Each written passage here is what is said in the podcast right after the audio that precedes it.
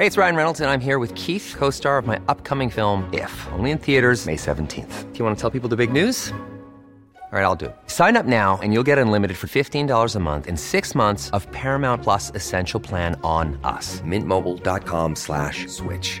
Upfront payment of $45 equivalent to $15 per month. Unlimited over 40 gigabytes per month. Face lower speeds. Videos at 480p. Active Mint customers by 531.24 get six months of Paramount Plus Essential Plan. Auto renews after six months. Offer ends May 31st, 2024. Separate Paramount Plus registration required. Terms and conditions apply if rated PG.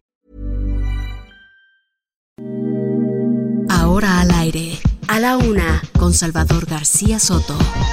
Un encuentro del diario que piensa joven con el análisis y la crítica. A la una, con Salvador García Soto.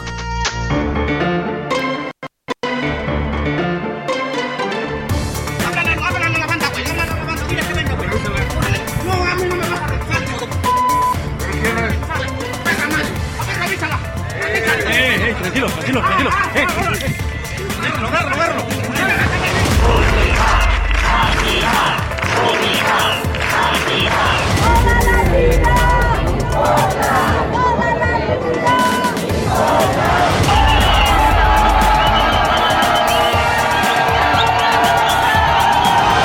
quieren entonces los sacerdotes? ¿Que resolvamos los problemas con violencia?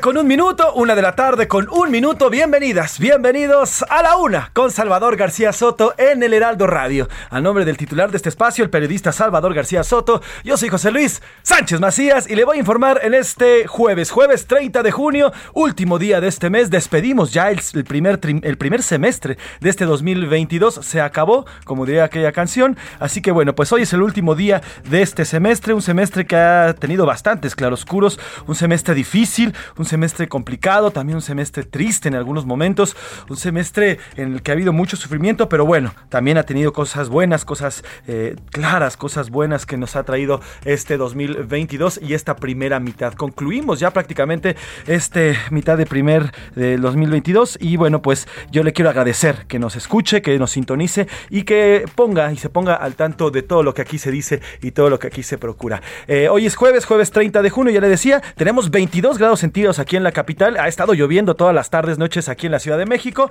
Y además, bueno, pues hay probabilidades de lluvia también hoy por la tarde, cerca del 75% de probabilidades de lluvia. Y bueno, tenemos mucha información, mucho por compartirles en este día, en este jueves, ya cerrando la semana, cerrando el mes, también es quincena, hay que cuidar la lana, hay que cuidar el dinerito, si ya cobró, cuídela aguas de la rata, de, esos, de esas ratas de dos patas, como diría la buena Paquita de la del barrio, porque están con todo en esta inseguridad. Eh, mucho por contarles, pero antes quiero saludar con muchísimo gusto, como siempre, a nuestra productora, conductora de entretenimiento y también, lo más importante, mi amiga Priscila Reyes. Pris, ¿cómo estás? Bonita tarde. Querido Jay, bonita tarde, ¿cómo están? Falta solo un día para el fin de semana. Les mando un fuerte abrazo a todos los que nos están escuchando. Bien decías, qué difícil ha sido este año, ¿eh? O sea, año tras año decimos, ay, que acabe 2019, empieza 2020 y está, pero de color de hormiga, entonces que acabe 2020 y luego que acabe 2021. Y vamos en 2022 y la primera mitad, vaya que nos ha tupido, ha estado dura, pero Sí. pues esperemos que esta segunda mitad eh, es- sea mejor. Sí, mira, la verdad es que 2020 y 2021 fue difícil por la pandemia, por cosas Sí. que no sabíamos, no sabíamos cómo manejarnos, nuestra primer pandemia en realidad del mundo moderno, pero ahora, en el 2022 se sumó la pandemia que sigue con nosotros, que ahorita estamos viviendo esta quinta ola, ya estamos en, en virtud de los 22 mil contagios nuevamente diarios, y a eso se suma, bueno, muchos problemas más como la violencia, como el tema de la falta del agua, como el tema de la inseguridad, en fin, muchísimos temas que se van sumando, la crisis económica, la inflación, en fin, Qué todo lo que se va sumando en este 2022. Pero mira, no hay que ser negativos. Hay cosas también muy, muy buenas. Hemos ido avanzando poco a poco. El hecho de que ya hayamos avanzado en una vacunación y que ya no sea tanta bronca el tema de la- de la- del COVID, que sigue siendo, pero ya no es como antes, ya es un gane. Ya por lo Sí, menos claro, es un gran ya avance puedes para respirar, todos. ¿no? Exactamente. Eh, bueno, pero pues, vamos al fin, vamos avanzando y ahora sí nos enfilamos a la segunda mitad, que esperemos, mi Pris, sea mejor, mucho mejor, ¿no? Sí, sí, sí. Así es que ustedes acuérdense que eh, obviamente una cosa es lo que pasa y una cosa es como uno lo afronta. Así es que usted, sonriendo, valiente, seguro y a agarrarnos a moquetazos con toda la adversidad. Vamos. Exactamente, con todo, ¿quién dice que no se puede? ¿Cuántos son para no contarlos? ¿Cuántos días son para no contarlos? Dicen por ahí. Pues tenemos mucho pris por contarles el día de hoy, en este jueves 30. Vamos a platicarles sobre uno más. Hay un migrante más en la tragedia de San Antonio, Texas, que ya fue identificado. Se trata de Josué Díaz Gallardo, también de origen oaxaqueño. Les vamos a contar historias, historias pris que son desgarradoras. Todas, todas tienen en común, están entretejidas el tema de que en sus países, Honduras, Guatemala, el mismo México, no supo proveerle las oportunidades a estas personas y tuvieron que partir, que dejar su casa. ¿Qué tan fuerte es el tema que tienes que abandonar a tu familia, a tu casa, para ir a buscar oportunidades en otro país y aunque encuentres la muerte en el camino? Vamos a tener historias, historias desgarradoras de poco a poco se da a conocer quiénes han sido estas personas que fallecieron en el tráiler. Y aquí hay una semi pregunta, ¿realmente de manteles largos? ¿Realmente a festejar? Miren, es que se cumplen tres años de la creación de la Guardia Nacional. Desde el heroico Colegio Militar en la Ciudad de México, el secretario de la Defensa Nacional, Luis Crescencio Sandoval, resaltó la importancia de esta organización y vamos a estar platicando al respecto. Así es, tres años nos prometieron al inicio de este sexenio que la Guardia Nacional sería la encargada, en primera, sería un cuerpo civil y en segunda sería la encargada de pacificar al país, de traer paz al país y bueno, pues a tres años haremos un, un un eh, corte de caja de cómo se, ha, eh, cómo se ha venido avanzando en este tema y con la Guardia Nacional. Avances, ya hay 11 detenidos involucrados en el asesinato de los sacerdotes jesuitas Javier Campos y Joaquín Mora, así como del guía turista Pedro Palmas, ocurrido la semana pasada en Cerocagui, Chihuahua, ahí en la Sierra Tarahumara. Y escuchen esto, la Corte Suprema de Estados Unidos falló este jueves que la administración de Joe Biden termine ya con la política del expresidente Donald Trump que obligaba, si usted lo recuerda, a los solicitantes de asilo a esperar en México.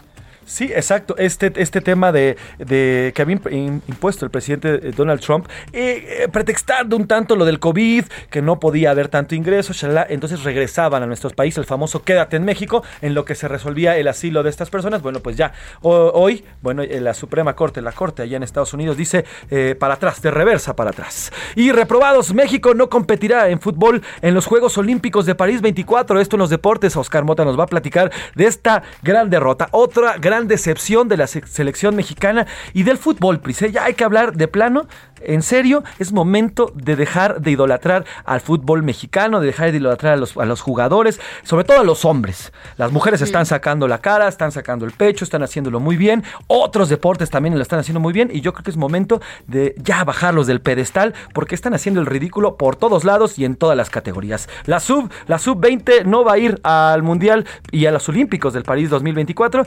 Perdió el boleto. Además, a pagar, las Chivas perdieron una demanda ante la Profeco y deberán cubrir una sanción de 5 millones de pesos. Y el entretenimiento, Pris. Va a estar bueno, ¿eh? Ahí viene el regreso de una rubia que todo el mundo quiere en Hollywood, carismática. Solo les voy a adelantar que el apellido es Díaz, ya no les digo más. Y por otro lado, por fin, de verdad, hoy se dictó sentencia ya a este cantante estadounidense R. Kelly de RB, que miren, durante casi 30 años, no es broma, había denuncias por tener relaciones con menores entre 13 y 17 años, una locura. Eh, ah, hubo arrestos, fianzas, aplazamientos de litigios y hoy por fin recibe una sentencia por delitos sexuales. Les voy a contar los años, pero también les voy a contar lo que sigue, porque todavía le falta un juicio más. Así es, eh, hay imágenes, Pris, de, de, alguna de las partes de los juicios donde se ponía a cantar en pleno juicio y bueno, haciendo cosas extrañas. Y además, Pris, nos vas a contar de Fernando del Solar, este conductor, este actor, bueno, que falleció hace pues cosa corta de cosa de una hora, ya fue anunciado su fallecimiento, pues este personaje que, estuvo luchando contra el cáncer eh, por lo menos eh, tres, cuatro años atrás, ¿no? Fallece lamentablemente Fernando Solar. Platicaremos también de eso, Pris. Como ve, tenemos mucho por platicar, mucho por contar, más lo que vaya surgiendo en estas dos horas que dura este noticiario, este espacio que hacemos un grupo de jóvenes profesionistas, mujeres, hombres, ellos y ellas, y que planeamos con muchísimo gusto y mucho profesionalismo para usted. Sin nada más que decir, ¿qué le parece si vamos a las preguntas de este jueves? Porque como siempre le digo, este, este programa es nada, absolutamente nada, sin usted. Esta es la opinión de hoy. Pris, dos temas interesantes, dos temas buenos que van a generar polémica. Cuéntanos. Les estábamos platicando que se cumplen tres años de la creación de la Guardia Nacional, una organización que fue creada en 2019 por el presidente López Obrador cuya finalidad era proteger a los mexicanos y garantizar la seguridad pública y por eso lo estoy resaltando con la voz. Hoy, a tres años de su creación, le hacemos la pregunta, ¿usted cree que esta guardia ha servido para pacificar al país, como dijo el presidente? A, sí, la Guardia Nacional sirve, me siento más seguro. B, no sirve de nada, estamos igual. C, no confío en la Guardia Nacional. Esas son las opciones, pero si usted quiere agregar otra, sea bienvenido cuando nos mande el mensaje. La segunda pregunta que le hacemos es sobre esto que termina ya el primer semestre del año, mañana inicia el segundo, y cómo espera que sea esta segunda mitad del año, cómo la ve venir a mejor que la primera mitad, soy optimista, B, peor que la primera mitad, no pinta bien, y C, me da igual. El teléfono, el WhatsApp de nuestra cabina, de nuestro programa es 55 18 41 51 99 para que nos mande un mensajito. Puede ser de voz, también puede ser eh, en texto. Nos gusta leerlos, pero también nos gusta escucharlos. Ahí están las preguntas y recuerden que también las subimos a la cuenta del titular de este espacio, arroba S. García Soto, la cuenta del famoso ya conocido internacionalmente como el señor periodista. El señor periodista Salvador García Soto, pero también estamos en constante comunicación, Pris. Tus cuentas, porque eres bastante activa no solo en Instagram, en TikTok, eres una gran TikToker, ya te he visto, ¿eh? Oye, no, no, pues no tengo nada de actividad en mis cuentas, pero ahí les va. Estoy en, en, en Instagram como soy Priscila Reyes. Estoy en Twitter como, ven, ni siquiera me sé mis Priscila P. Reyes. Y en TikTok estoy como soy Priscila Reyes. Ese es de juego, ¿eh? Que sepan ustedes que es de juego. Pero bastante divertido, la verdad es que bastante divertido. Yo a mí me encuentro como soy Pepe Macías en todas las redes sociales. Así me pueden encontrar en TikTok, Twitter, Instagram, todo. Ahí estoy como soy Pepe Macías. Snapchat. Snapchat, uh, no, ese ya. OnlyFans. Eh, oh, no, menos, no, no, no, jamás. Bueno, todavía no, todavía no. todas, tú dijiste todas. Todavía no. Pero bueno, bien. ya sin nada más que decir, ¿qué le parece si vamos a un resumen de y luego le entramos de lleno a la información? Estamos aquí en A la Una. Priscila Reyes, José Luis Sánchez los saludan. Vamos al resumen de noticias. Rechazo. La Comisión Reguladora de Energía negó nueve permisos de comercialización de combustibles como la gasolina o diésel y gas LP a diversas empresas privadas. Tras las rejas. El director de Seguridad Pública del municipio indígena de Xochocotla, Javier Jiménez, conocido como el JJ, fue detenido por elementos de la Agencia de Investigación Criminal por su presunta participación en el homicidio de un hombre de 35 años de edad registrado en mayo pasado. Daño colateral. Productores de cerezas en Estados Unidos advirtieron que debido a las condiciones climatológicas, la exportación de este fruto a México se verá mermada ante la falta del producto. Feminicidio. Guerrero vivió una jornada violenta luego del hallazgo de los cadáveres de dos mujeres dentro de una cisterna en la colonia Indeco en Chilpancingo, mientras que otra fue asesinada a balazos en Tasco. Castigo. Un tribunal francés sentenció a 20 hombres a cadena perpetua por la matanza de 130 personas en 2015 en un ataque coordinado con armas y bombas por parte de una red islamista en París.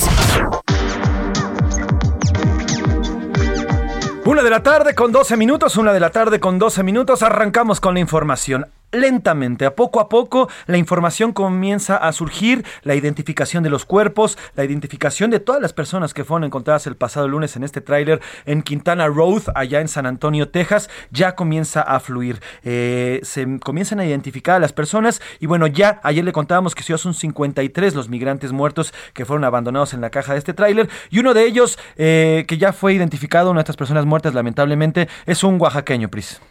Sí, es Josué Díaz Gallardo, él es de origen, como lo dices, oaxaqueño, y lo confirmó ya el gobierno estatal, era originario de Santa María, Tlahuitoltepec, eh, y vamos a escuchar ahorita a Karina García porque ella nos tiene todos los detalles. Escuchemos. Karina, buenas tardes. ¿Qué tal, José Luis Priscila? Buenas tardes. Efectivamente, como ya lo han mencionado, Josué Díaz Gallardo, indígena Miche, fue identificado como una de las 53 víctimas mortales localizadas en la caja de un tráiler en San Antonio, Texas. El Instituto Oaxaqueño de Atención al Migrante informó que el hombre era originario de Santa María Tlahuitoltepec, en la Sierra Norte de Oaxaca. El Instituto Oaxaqueño señaló que mantienen comunicación permanente con los familiares para brindar el apoyo y acompañamiento, como lo ha instruido el gobernador Alejandro Murat Hinojosa. Del mismo modo, la dependencia informó que son al menos seis oaxaqueños quienes viajaban en este tráiler y fueron localizados eh, por lo menos dos de originarios de la comunidad de San Miguel Huautla. Uno de ellos se encuentra hospitalizado y bueno, también se ha informado que dos de ellos también pertenecen al municipio de San Felipe Usila en la región de la cuenca del Papaloapan y se espera que la información vaya fluyendo en el transcurso de las horas. En este sentido, la titular del Instituto Oaxaqueño precisó que eh, pues se apoyará a los familiares cubriendo el 100% del traslado de la Ciudad de México a sus comunidades de origen. Y pues bueno, son seis, seis los oaxaqueños quienes viajaban en esta caja de tráiler, uno de ellos desafortunadamente pues falleció. José Luis Priscila es el reporte. Karina, ¿se sabe las edades? Eh, se ha dado a conocer poco a poco la información. Eran muy jóvenes en realidad las personas que viajaban en este, en este tráiler. ¿Se sabe las edades de los oaxaqueños que iban en este tráiler?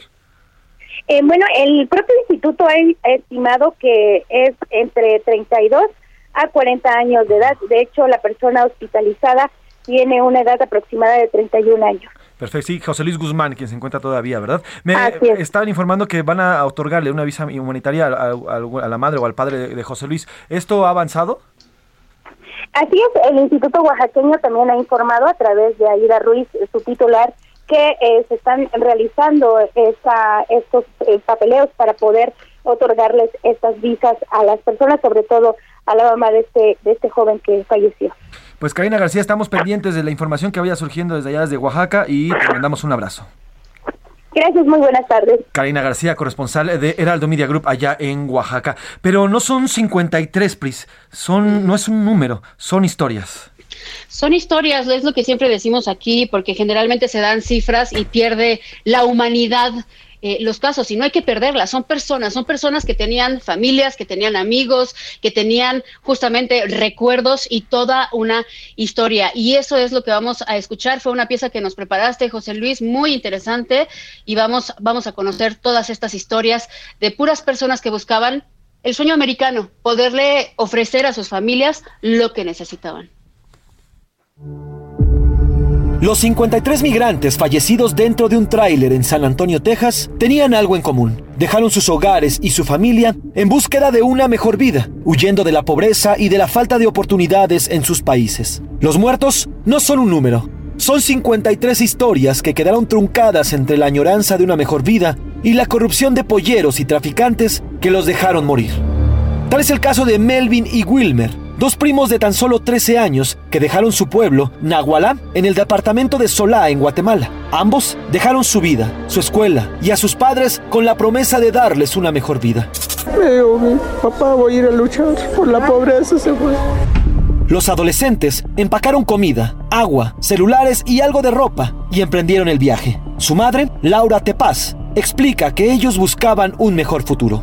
Ellos querían un futuro mejor porque acá en Guatemala no se gana nada. Hoy, su familia, su pueblo les llora. En Honduras también se vive la tragedia. Los hermanos Alejandro y Fernando Caballero, de 19 y 22 años, fallecieron dentro del tráiler. Salieron el 4 de junio desde Honduras rumbo al norte. Buscaban llegar a los Estados Unidos para tener trabajo, mantener a su familia y cuidar de ellos. Cuando por fin estuvieron ahí, en Estados Unidos, contentos hablaron con su abuela. Solo me dijeron, mami, ya estamos en suelo americano. Y quiero decirle que la queremos mucho, mami. Ambos fallecieron dentro del vehículo. Hoy, la familia sabe que han muerto, pero aún, aún no tienen los cuerpos. Es grandote, mi hijo es grandote. Es mis dos hijos, Mar. También hay historias mexicanas. Marco Antonio, de 18 años de edad, salió del Estado de México rumbo a Colorado. Iba a buscar trabajo, el trabajo que aquí, en México, no pudo encontrar. Bueno, mamá dice, échame tu bendición. Dice, te amo y te quiero mucho. Hasta ahí nada más, ya no sé nada de él. Aunque no se ha confirmado su estado, la madre de Marco espera noticias de su situación. ¿Dónde está? Y si está bien, o si está entre los muertitos, pero quiero saber dónde está. En Oaxaca también hay historias. José Luis Guzmán, un joven de 32 años, sobrevivió. Está hospitalizado. Sin embargo, su familia pasó horas en la incertidumbre. Se fue, pues como siempre, como todos los, los pobres, dijeron, por una mejor vida. Así hoy, al menos tres países lloran la muerte de sus ciudadanos. Esos mismos países que no supieron darles las oportunidades que fueron a buscar a otro. Y hoy solo encontraron, solo encontraron la muerte.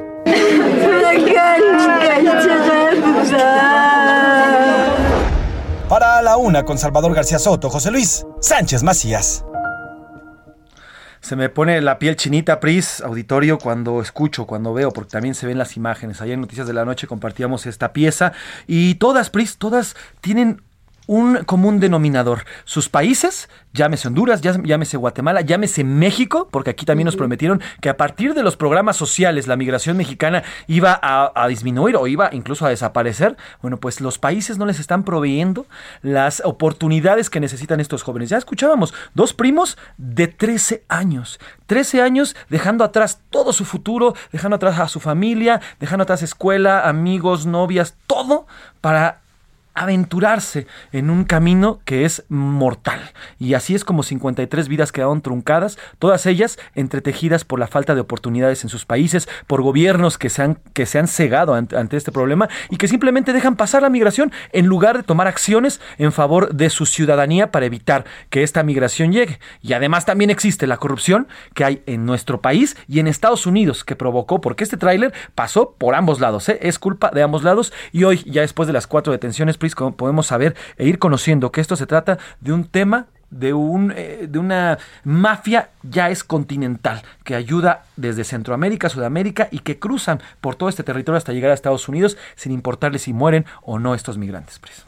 Oye, ya hemos comentado eh, hasta el cansancio siempre en estos casos que necesitas estar viviendo para hacer este tipo de sacrificio y poner en riesgo tu vida, pero específicamente ahorita que mencionabas la edad, eso es todavía más relevante. Mire usted, cuando uno es padre, lo que buscas es el bienestar de tus niños, ¿no? Cuando son chiquillos de 13 años, de 5, lo hemos visto en otros casos, que cruzan con todo y los niños de 4 y 3.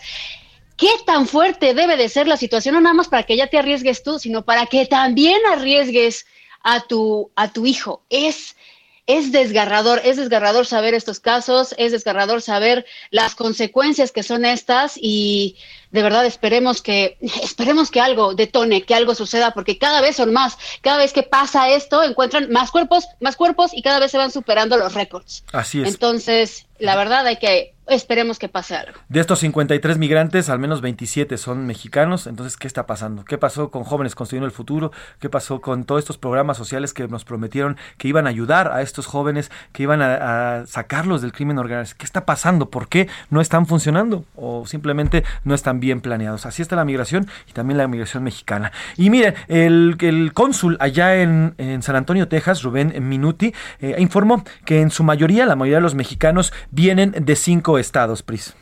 Así es, eh, Guanajuato, Veracruz, Oaxaca, Estado de México, Zacatecas, también Querétaro, Ciudad de México y Morelos. Así es, también comentó que aún no han logrado contactar a las familias de todas las víctimas, pero que insistirán para dar con ellas y apoyarlas. Así lo comentó en conferencia de prensa.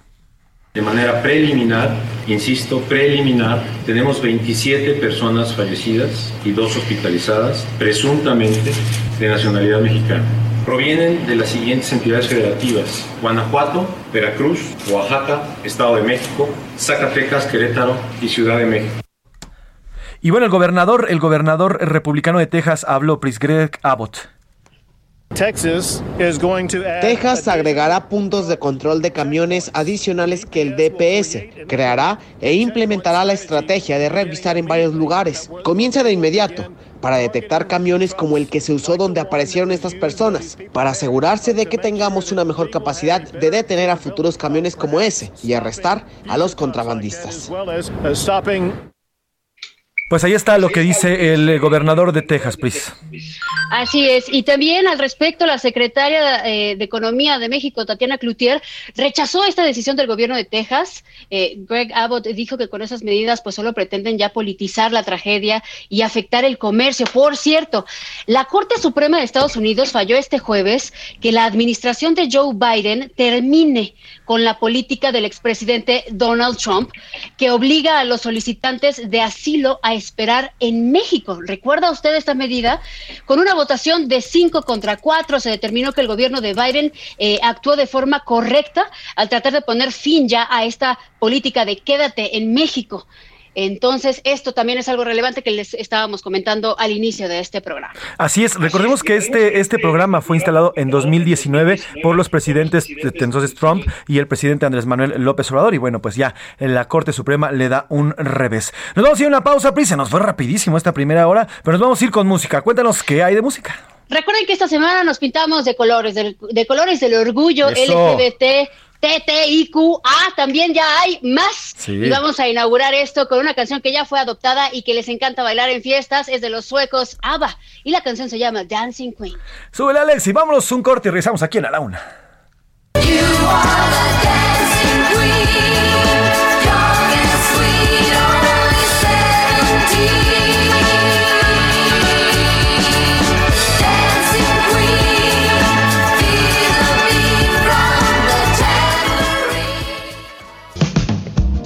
escuchando A la Una con Salvador García Soto. Regresamos. Sigue escuchando A la Una con Salvador García Soto. Ahora, la rima de Valdés. O de Valdés, la rima.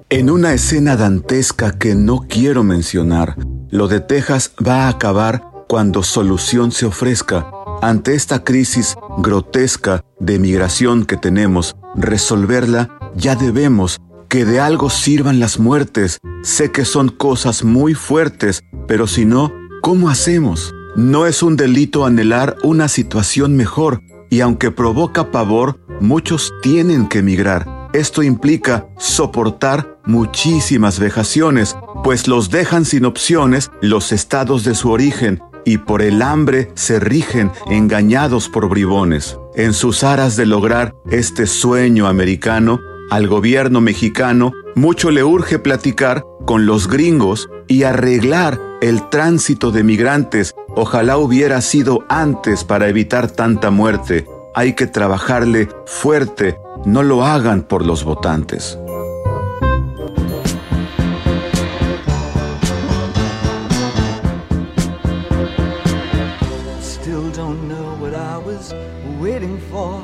And my time was running wild, a million dead end streets, and how the others must see the faker. I'm much too fast to take that test. Changes. Turn and face the strain. Changes. Don't wanna be a richer man. Una de la tarde con 31 minutos, una de la tarde con 31 minutos. ¿Qué estamos escuchando? Qué buena canción, Pris. ¿Qué estamos escuchando? Uy, de 1971, un álbum llamado Hunky Dory. Esto es David Bowie con Changes. Estamos escuchando, por, por supuesto, al señor David Bowie, porque es parte de la comunidad, o fue parte de la comunidad LGBT. Este hombre hermoso, con heterocromía, que tenía un ojo color miel, el otro azul, Sí. y que hacía muy buena música aparte. Y que, por cierto, Barbie de Mattel acaba de dar a conocer el lanzamiento de una Barbie de David Bowie, de la época glam, justamente esta época en donde él vestía con este traje azul cielo, cabello rojo, eh, que se pintaba los ojos azules, su época glam, Claro. están dando a conocer, ya la vi, está, está padrísima la- el muñeco de David Bowie, así es que para los amantes de David Bowie, vayan por su Barbie. Estas nuevas versiones que está sacando esta empresa, me- a mí me encantan, ¿eh? En, en relación a Pride, en relación a también a las mujeres, todas estas, estas Astro- Barbie astronauta, Pero me encanta, a mí me encanta porque además pone ya en un contexto a las niñas actuales de cómo es las mujeres están incursionando en todos los aspectos, en todos los momentos y en todos los este, lugares de nuestra vida social, ¿no? y se especula que justamente la película de Barbie, la de Margot Robbie, Ajá. Ryan Gosling, más o menos trate este aspecto, porque Ojalá. mucha gente está diciendo, pero ¿de qué va a tratar? O sea, una ñoñada. No, al parecer va a hablar de esto, de, de este cambio y esta evolución en roles de género, ¿no? Pues ojalá, qué bueno y bueno, pues súbale, súbale a la rola, mi Alex. Changes are taking the pace I'm going through.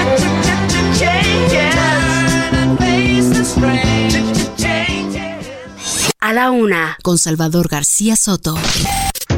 Una de la tarde con 33 minutos, una de la tarde con 33 minutos. Hoy, hace tres años, la Guardia Nacional, este cuerpo que creó el gobierno del presidente Andrés Manuel López Obrador, eh, entraba en funciones en nuestro país. El objetivo, así nos, lo, así nos lo vendieron, así nos lo contaron, era pacificar a, nuestro, a nuestra República Mexicana a través de un cuerpo civil, dejando atrás el cuerpo militar que significaba y que había en los dos sexenios anteriores. Los militares habían hecho cargo eh, de la seguridad. Bueno, pues eh, la Guardia Nacional, en teoría, tenía el objetivo de regresar, en teoría, porque ya después de tres años y medio nos hemos dado cuenta que no ha pasado, pero en teoría tenía el, objetivo de regresar a los militares a los cuarteles y que fuera la Guardia Nacional quien se hiciera cargo de la seguridad en nuestro país. Hoy, a tres años, el presidente López Obrador encabeza el tercer aniversario, la ceremonia por el tercer aniversario de esta Guardia, Pris acudió a las instalaciones del Colegio Militar en Tlalpan, aquí en la Ciudad de México. No estuvo, eso sí, el comandante de la corporación, Luis Rodríguez Bucio, porque él tiene COVID, pero también acudieron gobernadores, integrantes del Gabinete de Seguridad,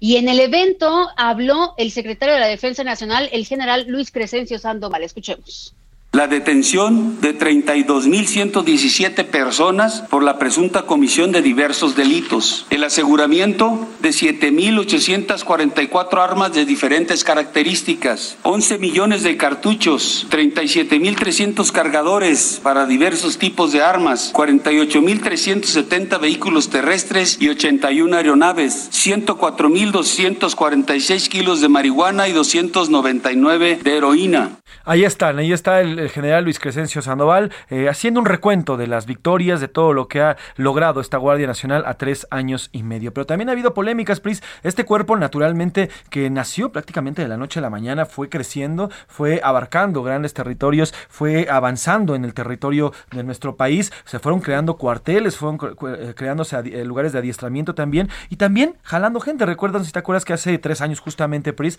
estaban estos comerciales, esta propaganda en el cual llamaban a la gente a sumarse a la Guardia Nacional. Eh, yo me acuerdo perfectamente, durante un año prácticamente era subir y ver y ver y ver que la gente llamaban a la gente a que se sumara. En estos tres años han pasado no solamente estas victorias eh, que ya nos contaba el general Luis Crescencio Sandoval, también ha habido polémicas, pues.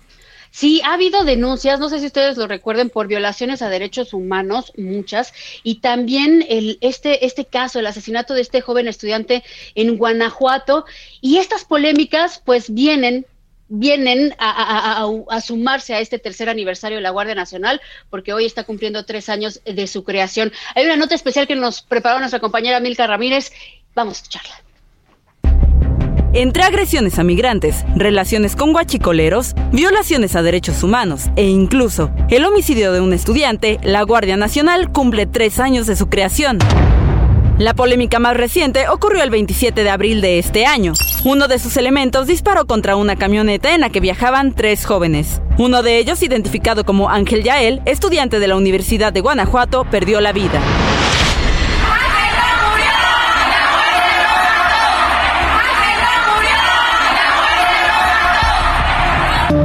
En noviembre del 2021, la Guardia Nacional disparó contra un vehículo en el municipio de Huixtla, en Chiapas. Uno de ellos murió y hubo varios heridos. En agosto del 2021, golpearon a migrantes en Chiapas.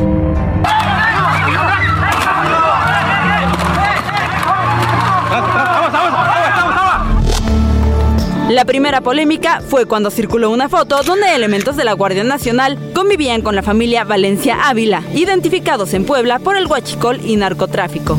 En la reunión participaron ocho uniformados y fueron removidos de su cargo el director general de Vigilancia y Supervisión de la Unidad de Asuntos Internos de la corporación. Por si fuera poco, esta corporación está dentro de las 10 instituciones que más tienen quejas ante el Sistema Nacional de Alerta de Violación a los Derechos Humanos. En total suman 1.056 quejas y se ha mantenido entre la quinta y la séptima con más reclamos por torturas, desapariciones forzadas, tratos crueles, inhumanos o degradantes. Para A la Una con Salvador García Soto, Milka Ramírez.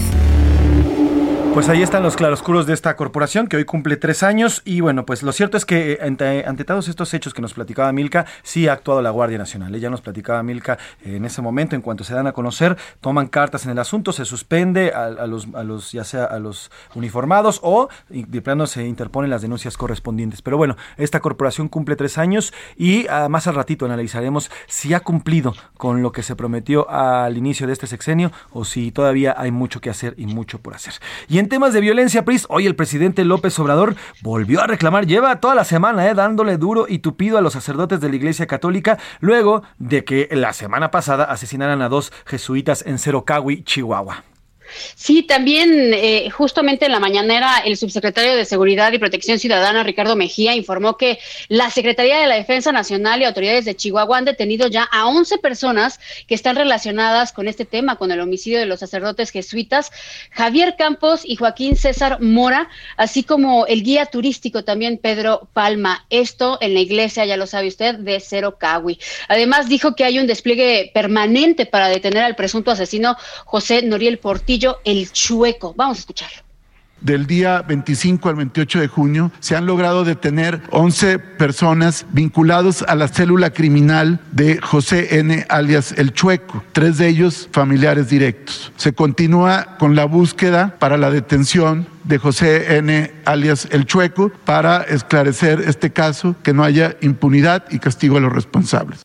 Y ya le decía que el presidente López Obrador reclamó a los sacerdotes católicos por hipócritas y que callaron ante las masacres en el sexenio de Felipe Calderón. Una vez más, el presidente se lanza contra los clérigos, contra los prelados católicos.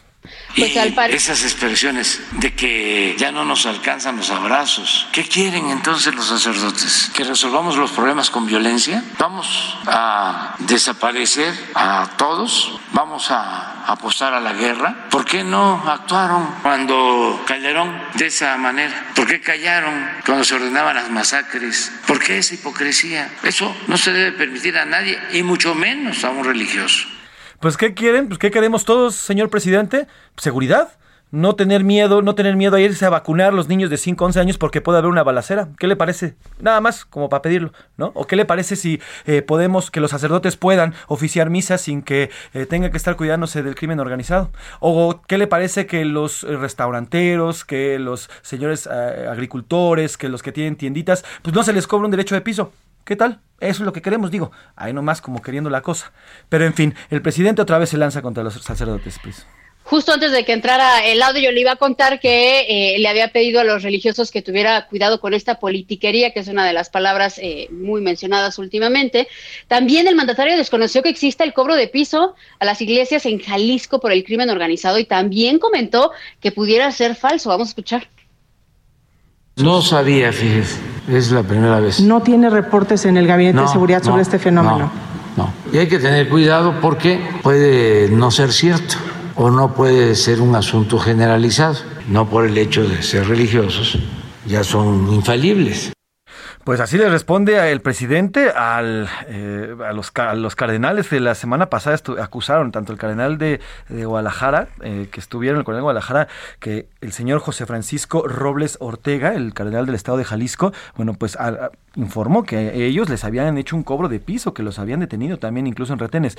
En fin, el presidente prácticamente dice o deja entrever que pues, los, los padres, los sacerdotes estarían eh, diciendo mentiras al respecto, Pris, y bueno, pues lo siguió fustigando en esta mañanera. Por cierto, el exgobernador de Chihuahua, César Duarte, en otro tema, acusó al también exmandatario estatal Javier Corral de dar protección al grupo delictivo de los Salazar, del que es integrante José Noriel Portillo, el Chueco justamente el que están tratando de detener. También lo acusó de entregar el Estado a la delincuencia. En una carta agregó que Javier Corral nunca tuvo la intención de detener a El Chueco. Vamos a enlazarnos con nuestro compañero Federico Guevara, quien es corresponsal y tiene los detalles. Fede, ¿cómo estás? Buenas tardes. Buenas tardes, Salvador. Mira, eh, aquí lo que ha estado sucediendo en Chihuahua es una guerra de dimes y diretes. Si bien es entendible que cada uno de los ex gobernadores tiene su punto de vista. La realidad es muy sencilla. Yo creo que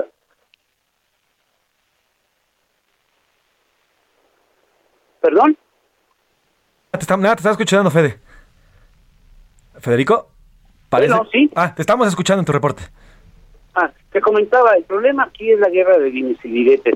Si bien las dos posiciones, tanto la del gobernador César Duarte, para la gran mayoría de la población tiene más peso el hecho de estos señalamientos. ¿Por qué? Porque contrastan con la realidad. ¿Y cuál es la realidad? Que esta persona, el, actor intelectual y material del asesinato de estas tres personas, los dos sacerdotes jesuitas y el guía de turistas, tiene orden de aprehensión desde el 2018, la cual no fue ejecutada a sabiendas de que el señor caminaba libremente por todo el estado y que operaba su célula, que por cierto hoy fue detenidos 11 miembros de esa su célula delictiva, eh, pero esta guerra y este conflicto ha generado eso precisamente. Por su parte, Javier Corral, que trata de defender lo indefendible, y por otra parte, César Duarte, que trata un poco de desviar la atención. Muchos dicen que por su caso, por cierto, te informo que hace unos minutos ya se dio la orden de que regresara el ex gobernador César Duarte tras la cirugía que sufrió por la hernia producto de su accidente aéreo eh, cuando se desplomó su helicóptero. Eh, ya regresa el día de hoy al Cerezo, al Cerezo de San San, San Guillermo. Eh, y bueno, yo creo que aquí lo único que, que hay que entender es que lo que se está generando es una guerra de dimes y diretes, de acusaciones, en donde ninguno de los dos va a ganar. El que ha quedado, para la percepción de la ciudadanía, el que ha quedado un poco más mal parado, es el ex gobernador Javier Correa. Pues estaremos pendientes, Federico, y bueno, cualquier información que surja por allá estaremos al tanto. Por lo pronto, ¿se sabe por dónde podría estarse moviendo este personaje, el Chueco, o no hay información al respecto? No, no hay información al respecto. Uno, un escenario es la Sierra Alta y Baja de la Tarumara, en donde las profundidades, vamos, estamos hablando de que son cañadas, cañones superiores al cañón del Colorado, es si tú te decides perder, no te encuentras. La otra, y es la más viable, es lo que indican es que este señor posiblemente esté en los Estados Unidos, en alguna parte de los Estados Unidos, porque pues fácilmente porque dicen por ahí de que incluso a, pesar de que había un orden de detención desde el 2018, el señor continuaba con una visa eh, de turista vigente. Bueno, pues estaremos pendientes, Federico, con cualquier cosa que vaya surgiendo allá en Chihuahua. Te mando un abrazo, Federico. Gracias, igualmente, buenas tardes. Federico Guevara, nuestro corresponsal allá en Chihuahua. Pues así la situación de este crimen que ya cumple un poco más de una semana y que continúa generando controversia. ¿Por qué? Bueno, porque abrió otro frente para el presidente López Obrador, ahora un frente con la Iglesia Católica y no es para menos porque les asesinaron a sangre fría a, Mansalva, a dos jesuitas que lo único que hicieron en toda su vida fue entregarse a esta sierra tarahumara, una sierra, una parte que ha sido olvidada además por no solamente este gobierno, sino los gobiernos anteriores que les conviene así tener los pobres porque también forman parte de un sistema turístico. Nos vamos a ir vamos a cambiar de tema. A la una, con Salvador García Soto. Y justamente estamos platicando de este tercer aniversario de la Guardia Nacional. Eh, este tema, que además es la pregunta del día que le hacemos en este espacio, y para analizar eh, eh, cómo ha ido evolucionando y el comportamiento, así como pues las metas que en teoría debió de haber ya logrado la Guardia Nacional, saludo con mucho gusto y le agradezco que nos tome la llamada a Gerardo Rodríguez, director del Departamento de Relaciones Internacionales y Ciencia Política de la Universidad de las Américas Puebla y además columnista de esta casa editorial El Heraldo de México. Gerardo, ¿cómo está? Buenas tardes. Muy bien, José Luis. Eh, saludos, Priscila también. Gracias por tomarnos este enlace. Quiero arrancar, eh, Gerardo, diciendo o preguntándole más bien, ¿cuál sería el corte de caja a tres años de la Guardia Nacional? Nos prometieron que pacificaría al país. Hoy, hoy por hoy, hoy 30 de junio, a tres años, ¿se ha logrado? ¿Qué es lo que ha pasado con esta Guardia? Mira, eh, lo primero era la necesidad de construirla, ¿no? El país nunca ha tenido, sino hasta ahora, una policía de verdadero alcance nacional, ¿no? yo creo que eso es lo primero que hay que decir. Para un país de 125 millones de habitantes, las administraciones del presidente Peña Nieto dejó en un estado de fuerza de cerca de 26 mil elementos operativos, ¿no? Para, para un país tan grande como México, no había ni 3 mil ni 2.500 eh, policías federales eh, para cada estado. ¿no? Entonces, yo creo que el, lo primero no es menor es que se haya superado la cifra de los 100.000 elementos, casi ya hacia la cifra de 120.000 mil eh, guardias nacionales que han sido reclutados. Por supuesto, cerca de, de más de 30.000 que provenían de las Fuerzas Armadas, del Ejército, y alrededor de otros 5.000, 6.000 que se, que se pasaron también de la Secretaría de Marina. aproximadamente unos eh, 15.000 aproximadamente ex policías federales de caminos que se incorporaron a esta, a esta nueva institución. Destaco y no es menor la, la ley de la Guardia Nacional y la, la, la reforma constitucional al inicio del gobierno del presidente López Obrador, que le da extraordinarias facultades en materia también de investigación. Entonces, eh, yo creo que es, es, es, es positiva esa parte. Ahora, la Guardia Nacional no es responsable de tampoco del tema de la prevención, sanción, castigo de los delitos en este país. El 80% de los delitos son del fuero común, José Luis. Claro. Ahora, en, en medio de, este, de esta vorágine de violencia que estamos viviendo y también de cómo ha ido evolucionando el número de asesinatos y de estas horribles escenas que hemos visto, ¿qué tanto ha influido la presencia o la no presencia de la Guardia Nacional para que estos delitos bajen o sigan incrementando? Mira, eh, yo creo que sí se ve en, en algunas regiones donde han sido desplegadas y hay buena coordinación también de parte de las autoridades estatales y locales ha habido algunas reducciones, ¿no? Eh, por ejemplo, en los últimos en los últimos meses hemos visto una disminución de los de los delitos en estados como eh, como Guanajuato que antes ocupaba el primer lugar, ¿no? Ahora lamentablemente vuelve a ser Michoacán el, el primer estado con mayor número de, de homicidios dolosos. Vemos una importante presencia de la Guardia Nacional ya en, carreteras en carreteras federales, ¿no? Aquí la pues la transmutación de la de, la policía de caminos, la policía federal, ahora Guardia Nacional, pues se ve, o sea, sí se ve ya ese estado de fuerza recorriendo las principales eh, carreteras federales del país. Eh, fíjate, con, este terrible hecho en, en Chihuahua, ¿no? En la, en la ciudad de Tarahumara, el asesinato de estos dos padres jesuitas, pues la Guardia Nacional ahora tiene sí la capacidad de enviar, de reforzar la seguridad en esta zona apartada del país, ¿no? Con, enviando hasta mil elementos para una, una región que pues que sufría de eso, ¿no? De, capacidad de, de, revisar la, de cuidar la, la, situación de seguridad en esas regiones apartadas del país. Entonces, eh, yo creo que, que, ha habido una, una transición que no ha sido fácil, por supuesto muchos policías federales renunciaron porque no no no se veían compatibles la doctrina militar para la creación de la Guardia Nacional y la, la doctrina de la Policía Federal. Pero José Luis Piscila, eh, hay que recordar que las últimas policías nacionales, gendarmerías, guardias nacionales que se han creado en el mundo, la mayoría han sido eh, creadas a partir de, eh, de sus ejércitos y posteriormente pasan a, mandos civiles, entonces son son policías eh, nacionales híbridas, ¿no? Ese es el concepto de estas nuevas organizaciones policiales. Ahora, en un principio eh, nos, nos dijeron, se dijo que este cuerpo sería prácticamente civil. Hoy vemos a un, a un cuerpo que es eh, mayormente militarizado, mayormente militar. ¿Qué pasó con esto? ¿Sí va a haber una transición hacia, hacia un cuerpo civil o se quedará ya como un tema militar, alejándose de lo civil? Mira, la oposición, los partidos de oposición dieron un debate serio, fuerte, cuando se dio la reforma constitucional que, en su momento eh, propuso y promovió el secretario Alfonso Durazo. Y para que pasara con los números constitucionales, con la mayoría constitucional que se requiere en el Congreso, eh, la oposición ganó que, se, que, que estuviera adscrita administrativamente en la Secretaría de Seguridad y Protección Ciudadana.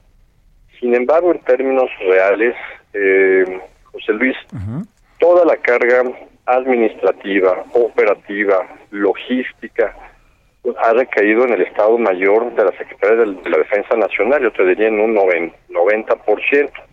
Y la, la, la Marina ha ayudado también, pero la carga fuerte ha sido sobre la Serena. Entonces, eh, hay un tema que, que no es menor, el tema de las prestaciones. La gran diferencia que tienen las Fuerzas Armadas con el resto de las policías del país, incluida la Policía Federal, son las prestaciones. Es el Instituto de Seguridad Social para las Fuerzas Armadas, el ISFAM, que garantiza, entre otras cosas, eh, becas para los para los hijos de los de los militares, eh, viviendas, eh, servicios de salud, préstamos, etcétera. Entonces, esa es la garantía que de, de estabilidad que ofrecen las Fuerzas Armadas.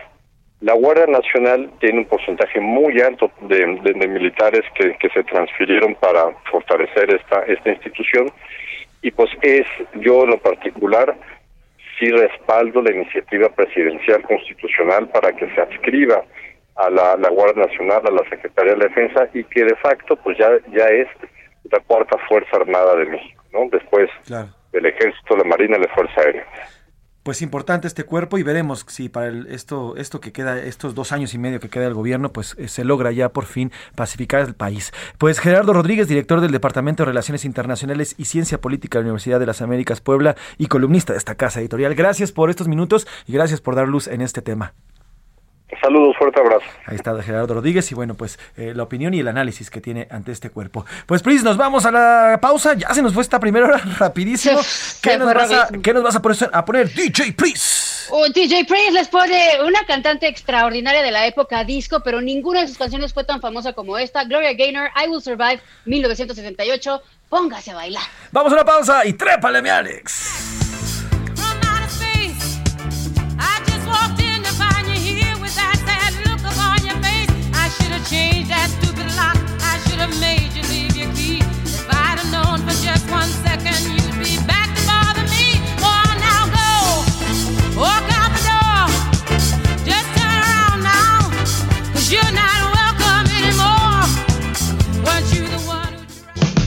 Estás escuchando A la Una con Salvador García Soto. Regresamos.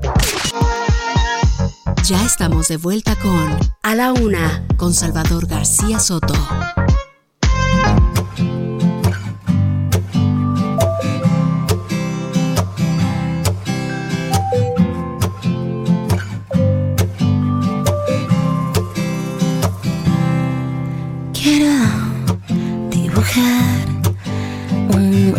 Que no tengamos que fingir al lado del mar.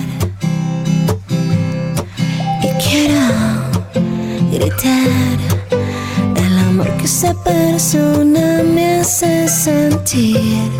Se María el Juan. Y quiero ser un corazón libre de mar y de sentir. No quiero tener que cambiar a María por Juan. Y quiero ser. Dos de la tarde con un minuto, dos de la tarde con un minuto. Bienvenidas, bienvenidos a la una con Salvador García Soto en el Heraldo Radio. Al nombre del titular de este espacio, el periodista Salvador García Soto, yo soy José Luis Sánchez Macías y le voy a informar en este jueves, jueves 30 de junio, ya cerrando el mes de junio y también cerrando el primer semestre del 2022. Si usted está integrando este espacio informativo, le agradezco si nos encontró por ahí, ahí en la radio mexicana y también si está ahí sipeando en su celular o en su tablet o en su computadora a través de las aplicaciones. Gracias, gracias por sumarte a esta transmisión. Y si nos sigue desde, desde que arrancamos en punto de la una de la tarde, el doble de gracias por estar con nosotros, por comunicarse con nosotros, por escucharnos y por brindarnos eso, eso que ya no volverá, que se llama tiempo y atención. Gracias, de verdad, gracias a nombre del periodista Salvador García Soto y de todo este gran equipo. Gracias por compartir su jueves eh, con nosotros. Hay muchos temas, hemos transitado por varios temas, pero antes de contarle lo que vamos en esta segunda hora, quiero saludar a Priscila Reyes, productora, conductora de entretenimiento, nuestra DJ oficial y además mi amiga, obviamente, Priscila Reyes. ¿Cómo estás, mi querido Jay? Qué gusto que estamos ya solamente a un día del fin de semana. Eso nos pone muy contentos, seguramente a usted también. Y aparte vamos a empezar un nuevo mes el día de mañana. Le estamos diciendo adiós a junio, nuevo semestre. Exacto. Con la Ay, qué cosa. Con la anita de la quincena, porque también hoy chilla la rata, como dirían por ahí. Entonces hay mucho. Se pinta un buen fin de semana y esperemos que así siga. Cuídese. Eso sí, hay que seguirse cuidando porque el COVID sigue, prisa. El COVID sigue aquí en nuestro país y en todo el mundo. No se quite el cubrebocas, No. por favor. Si va con la gente, no se lave, no se deje de lavar las manos. No, no, no, no se las lave. No se deje de lavar las manos. Oiga, estamos escuchando rapidísimo a Lorela Tervin. Esa canción es una canción hermosa. y Yo les recomiendo que vayan, la busquen y la escuchen completa. Habla sobre Creo que se esa nos cortó ahí aceptación. a Pris. La dejamos Habla- escuchar. ¿Me escuchas? Ya ¿No te me escuchamos. Habla sobre esta aceptación de orientación sexual, identidad de género, eh, de sexo, y por eso habla eh, con esta analogía sobre María o Juan. Es una cosa muy linda, una canción muy linda. Vamos a escuchar un poquito más de Lorela Tervín, si, si, si les parece. Sí, ahora es el amor, el amor, así sea María o Juan, me encanta Sí, esta letra, así está es, así es. bonita pero con, con M de Mother. Vamos a te- Y quiero ser un corazón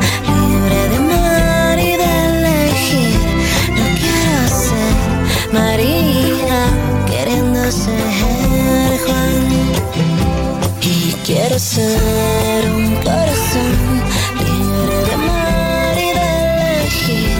No quiero tener que ser Juan. Dos de la tarde con tres minutos, el amor es María o Juan, sea como sea, amor es amor, Pris, y de eso se trata este mundo, de amarnos unos a los otros, sea como sea, en el momento que sea, y sea hombre, mujer o lo que sea, hay que amarnos, y si Sí, nos amamos, sí, sí. vamos a mejorar no solamente este país, sino el mundo entero, y eso es importantísimo. Híjole, tengo ahí luego un debate con un amigo que dice, qué cursi eres, pero es que la verdad, como No, dicen no. los Beatles, all you need is love. Sí, claro. El amor, y no quiere decir amor romántico, el amor en, todo, en todas las, las facetas y las excepciones que usted las quiera llamar, al trabajo, a la vida, a la naturaleza, a usted mismo, el amor es la respuesta, pero bueno. Para, hay gente que dice eso es demasiado cursi, no es la verdad, la verdad es la respuesta. Y es que el tema, eh, eh, ocupamos la palabra amor porque al final el amor es respeto. Y si Sí. tú respetas a la naturaleza, si respetas al prójimo, si respetas a tu pareja, si respetas al compañero, si respetas a quien sea, entonces vamos a hacer una cadenita de respeto que nos va a llevar a todos como sociedad funcionar hacia adelante y tendríamos, pero bueno. De respeto, de empatía, de cuidado, de bla, bla, bla, Y ¿no? todo eso se Pero bueno. resume en amor. Pero bueno. Vamos a darnos un abrazo todos. a Abracémonos, sonríe, acu- acuérdese de saludar a la gente, salude a la gente. Un buenos días, un buenas tardes, cambia la vida y cambia la tarde de cualquier persona. Así que bueno, pues hay que darle y hay que ser positivos también. Tenemos muchos temas que vamos a tocar en esta segunda hora, Pris. Vamos a hablar, hoy se define el futuro del abogado Jesús Hernández Alcocer, el ya llamado feminicida del Suntory, quien está vinculado al homicidio y quien habría asesinado a su esposa, la cantante Irma Lidia Gamboa, en el restaurante Suntory el pasado 23 de junio. Está comenzando ya la audiencia y vamos a ir un ratito en este tema.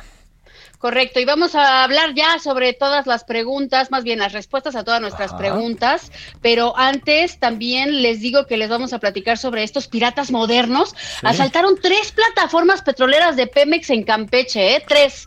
Ocurrió en menos de 24 horas aparte, o sea, la organización fue, qué bárbaro, la Secretaría de Marina llegó tarde y no pudo dar con los responsables. Vamos a platicarles sobre esto que parece de película. Sí, no es la primera vez ¿eh? que asaltan estas, eh, estas plataformas. Estos piratas llegan, se suben a la plataforma, asaltan, desvalijan todo lo que puedan desvajil- desvalijar y se van. Y bueno, pues tardan obviamente los marinos y demás en llegar. Tenemos muchos temas, además, lo que vaya ocurriendo a lo largo de esta hora que nos resta. Iremos a los estados de la República Mexicana, qué está pasando en Nuevo León, qué está pasando en- en- también en Jalisco, qué está pasando en Colima, en Guerrero, en Mérida, en, en Baja California Sur, Norte. Ya, Iremos a toda la República Mexicana y le tendremos información de último momento también. Por lo pronto, tenemos, tenemos preguntas. Dos, hicimos dos preguntas importantes, Pris. Sí, estamos eh, preguntándole qué opina sobre la Guardia Nacional, ah, eh, pues en esta fecha que ya es el tercer aniversario de su creación, qué es lo que opina al respecto. Y también le estamos preguntando cómo ve, cómo ve la segunda parte del año que ya viene, porque la primera estuvo, híjole, jeli, Oye, ajalijalú. Si esto, exacto, si esto fuera la montaña rusa, yo creo que el 2022 fue, el- fue esa bajada de... Sí, ¡ah! En la que más, ¡ah! ya por Dios santo, pero bueno, esperemos que esta segunda mitad, ya con el verano, unas vacaciones también que seguramente le hacen falta a usted en el trabajo, eh, en la escuela también, y ya vaya tranquilizándose la situación en todos los aspectos y ojalá sea un gran segundo semestre para todas y todos en nuestro auditorio de A la Una, también para ti, Pris, y para todo este gran equipo junto con el periodista Salvador García Soto. Y bueno, y ante estas preguntas... ¿Qué dice el público? El público dice saludos de Jesús Chapa Delgado. Yo estoy abiertamente en contra de la ideología de género. Solo existe el hombre y la mujer, no existe un tercer sexo. Cada quien su opinión. Gracias Exacto. por escribirnos, Jesús Chapa Delgado. Se ve un resto del año bastante complicado en cuestión de salud. Económicamente vienen los meses de más gastos. Esperemos salir avantes y poder llegar enteros al siguiente año. Lo dice Víctor Gil Hernández. Ah, qué buen deseo. Esperamos Sí. que sí lleguemos enteros Oye, en eso, resto del año. eso es muy cierto, ¿eh? Se viene eh, ya, o sea, digo, todavía no termina este ciclo escolar y decimos que termina el próximo 28 de julio, pero bueno, después de- viene el siguiente ciclo escolar y eso significa gastos de útiles escolares, uniformes, este, libros, ta, ta, ta, para los padres de familia, oigan, escuelas, traten, recuerden, hay que ser empáticos con los padres, eh, estamos en una situación difícil económica, entonces, sí, porque hay veces que escuelas dicen, no, tienes que usar este uniforme a fuerza y el nuevo. Ah, ta, ta, ta". sí, sí, no, sí, pues hay que ser empáticos con los, los padres también, ¿no? Eh, Necesito que compres la versión dry fit con tecnología de no sé qué. Oye, no, déjame ponerme el pantalón que tengo ya. Oigan, hablando de escuelas, ¿se acuerdan que ayer estábamos hablando sobre esta Ah, salida de verano que supuestamente los niños no están haciendo nada? Nos mandó un mensaje una maestra y ayer ya no nos dio tiempo de poner este audio, pero vamos a ponerlo porque ella nos dice que en su escuela sí siguen trabajando. Mi querido Rubén, échamelo, por favor. Saludos, muy feliz tarde. Soy maestra de inglés de preescolar en Milpa Alta, de Secretaría de Educación Pública, escuela pública. Nosotros seguimos todavía trabajando, eh, seguimos atados al programa. Es una mentira que los niños están jugando y que no tienen actividades. Bueno, al menos en mis dos escuelas donde yo trabajo, donde yo laboro aquí en la zona de Milpa Alta, no es real. En mis escuelas no nos ponemos a jugar ni a vernos las caras. En Santana, Tlacotenco y en San Pedro Atocpan, donde es la Feria del Mole. Muchas gracias. Hasta luego. Teacher Bere, bye. Saludos, mis Bere, saludos, teacher Bere. Ahora, muy bien. Hello, teacher Bere. Me da gusto que en, en sus escuelas sí estén trabajando y no estén eh, perdiendo el tiempo como hay otras. Ahorita vamos a ponerle una pieza que nos preparó Milka Ramírez donde nos cuentan la otra cara. Donde sí, en efecto, las maestras nos dicen, no, pues nosotros ya acabamos, no sabemos qué hacer y entregamos calificaciones, no podemos. Pero Híjole, bueno, pero también que una maestra te diga no sabemos qué hacer, pues, ¿cómo que Claro. no saben qué hacer? Pues Pues, sí. pónganse a hacer cosas. Es lo que decíamos ¿no? ayer, A pues. repasar. A ver, tú eres maestra o maestro de un grupo, conoces eh, de dónde, de qué pie cojean los chavos, pues, Pues sí. organízate en este mes unas clasecitas de matemáticas, ¿no? Por ejemplo. O de Lo que pasa es que ya quieren salir de vacaciones. Exacto, también, y, ¿no? también, Ese es el tema. y también se entiende que quieran salir de vacaciones porque hemos vivido un semestre pesado, un semestre difícil, regreso a clases. En este semestre regresamos a clases ya presenciales, ya regresamos a los niños a las escuelas. Entonces, pues sí, son golpes emocionales que a veces no entendemos nosotros que ya, ya no estamos yendo a la escuela. Pero bueno, ahí está la opinión y gracias, gracias por a la, a la teacher. Nos mandan saludos desde Guadalajara, Moni C. Dice, eh, pues muy bonito, tres años de la Guardia Nacional sin hacer nada, pero pues les pagamos muy bien. La crisis anda con todo y se va a poner peor. Gracias al señor del Palacio que no tiene idea de lo que está haciendo, nos dicen por acá. Buenas tardes, no confío en nada que venga eh, de esta secta y su líder de la 4T, lo dice la señora Rosa María. Eh, saludos desde Georgia. No vivo en México desde más de 12 años, pero el mismo cura dijo que ellos sabían lo que hacían los jefes de la plaza en Chihuahua. Los conocían desde niños, según entonces fueron cómplices todo el tiempo. Digo yo, saludos. ¿Dónde está el jefazo? Pregunta. Anda, ya estará pronto por acá. Por ahí, por ahí Saludos al- anda, al, por jefe, ahí. al jefe Salvador García Soto. Saludos al mejor programa de noticias. La Guardia Nacional no fue solución. Eh, el país está peor que antes, nos cuesta un dineral y todo indica que fue creada para proteger la dictadura, dictadura de López Obrador. Es lo que dicen en este mensaje. Saludos desde Catepec, soy Heriberto. La Guardia Nacional sí sirve. Lo que no sirve es el comandante que es Obrador. El cerebro que debe dar la orden de defender y proteger a la ciudadanía. No es Guardia Nacional, es Guardia Presidencial. Nos ponen en otro mensaje y nos mandan saludos desde Guadalajara, que por cierto nos escuchan muchísimo en Guadalajara, así es que Sí. les mandamos saludos. Hola Salvador, Tocayo, José Luis y Priscila, buenas tardes, soy José Luis Guzmán. Es un Tocayazo. saludo desde la bella tierra del occidente de Guadalajara, Jalisco, Saludos. casa del actual bicampeón del Exacto. fútbol mexicano, el Atlas. Me encanta, me encanta que el tocayo lo repita a diario. ¿eh? Eso me gusta. Todos y los días. Eso es perseverancia, ¿eh, tocayo? Tú síguele, tú síguele que te queda hasta, ¿cuándo dijimos que acaba el torneo? Noviembre, ¿verdad? Noviembre de este año. Noviembre de este año. Principios de noviembre de este año. Mira, qué lindo mensaje. Mi más sentido pésame para la familia de Fernando del Solar, que en paz descanse, y mis oraciones para que siga recuperando su salud. José Luis Guzmán de Oaxaca, que sobrevivió en el tráiler en Estados Unidos. Qué lindos mensajes. qué bueno que tu corazón esté pues con todo esto que está sucediendo. Así es. Ay, buenas tardes a mi noticiero favorito, José García de la Laguna, referente a la guardería. Mira, dice Guardería Nacional, no sé si fue a propósito o si fue error de dedo. ¿Cómo pueden hacer su trabajo con las manos amarradas? Es imposible, lo dicen por acá. Nos mandan saludos desde Guadalajara otra vez. Muchas gracias. Desde Tuxtla Gutiérrez, Chiapas. Gracias. Eh, desde Hermosillo, muchísimas gracias también por acá. Alberto desde Colima. Bueno, no sé si es desde Colima o si es Alberto de Colima el apellido. Tú aquí acláranos esto, Alberto.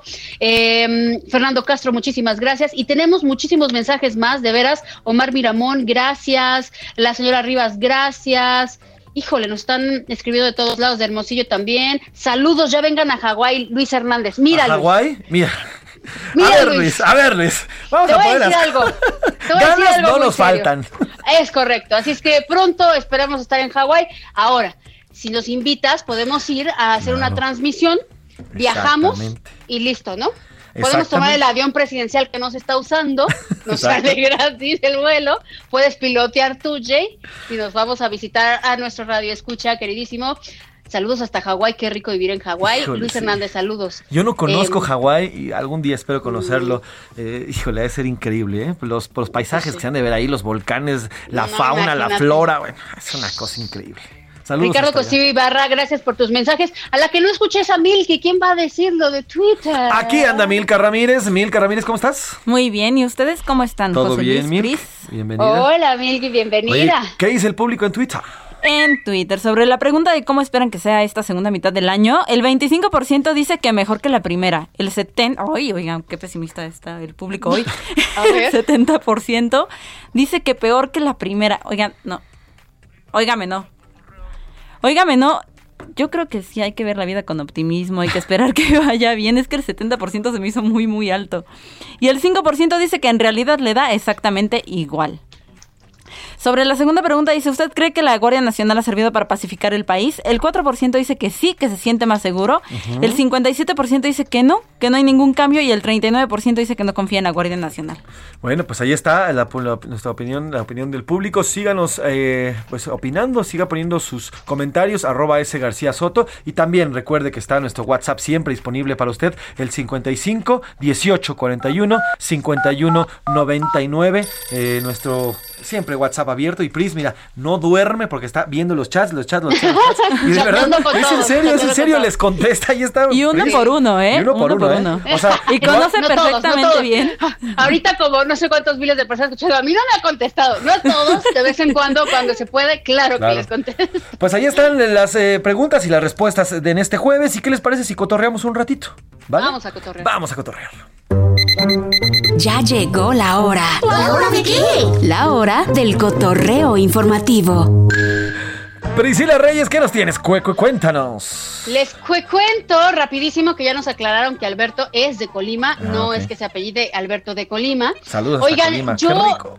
Les había presentado hace unos días una broma que le hicieron a la escritora J.K. Rowling, Sí. esta escritora que hizo Harry Potter, ¿no? Unos eh, comediantes rusos llamados eh, Vovan y Lexus, así se hacen llamar, y la pusieron en aprietos porque ella pensaba que estaba hablando con el presidente de Ucrania, Volodymyr Zelensky. Esto fue en Zoom, no podían verla, pero eh, más bien ella no podía verlos a, a ella, pero nosotros sí tenemos el video. Les puse una parte en donde le hicieron una broma y le dijeron que iban a poner un hechizo eh, de muerte a los misiles ucranianos que iban a mandar a Rusia. Pero me faltaron muchos audios porque la verdad es que le dijeron cosas muy chistosas. O sea, por un lado, le preguntan si se inspiró en Tchaikovsky para escribir Harry Potter, lo cual J.K. Rowling lo, ha di- lo ha dicho, y le dicen, oigan, pues, ¿y qué pasó con la censura, la cultura, no? Rusa, o sea, por favor. Y también le hace una petición muy especial de la cicatriz que tiene Harry Potter en la frente. Vamos a escuchar, por favor, regálenme los dos audios ligaditos, Tchaikovsky y cicatriz en la frente. Ahí les va. A ver. I heard that uh, you have write uh, Harry Potter. Escuché que escribió Harry Potter con la música de Tchaikovsky de fondo. Eso es verdad, no siempre. Lo sé, pero ahora estamos en tiempos en los que no debemos de promover la cultura rusa, incluyendo Tchaikovsky. Eh, sí. También tengo una solicitud. Ya ve cómo Harry Potter tiene una cicatriz en la frente. Sí, un relámpago. Entonces, ¿será posible que le quiten esa cicatriz en forma de relámpago y le pongan el tridente ucraniano en la frente? Lo, lo analizaré. Tal vez podamos hacer algo en, en las redes sociales al respecto. Oye, pobre J.K. no, Rowling. no, no, sí se la la, sí se la chamaquearon gacho, ¿eh? La verdad. Sí, pero aparte, mira la posición en la que están. Están hablando de algo muy delicado. J.K. Claro. Rowling tiene una fundación que le dona recursos a niños y eh, gente refugiada de Ucrania eh, que se han quedado sin familias, etcétera. Entonces, por eso es que consiguieron esta entrevista y le empiezan a preguntar cosas como, oye, podemos desviar un poco de recursos para mejor comprar, ar- comprar armamento y tal. Pero como estás en una situación tan delicada y, Claro. y supuestamente estás apoyando a Ucrania y estás supuestamente hablando con el presidente, ella de repente decía, eh, lo podemos ver, eh, sí, tal vez, ay, no, no, no, la broma está en YouTube, búsquenla, es la broma eh, que le hacen a J.K. Rowling, Boban y Lexus. Pues bien, pues, ¿y, y ella qué ha dicho? ¿Qué, qué va, va a denunciar o qué, qué va a hacer? No. ¿Nada no más se queda con el coraje?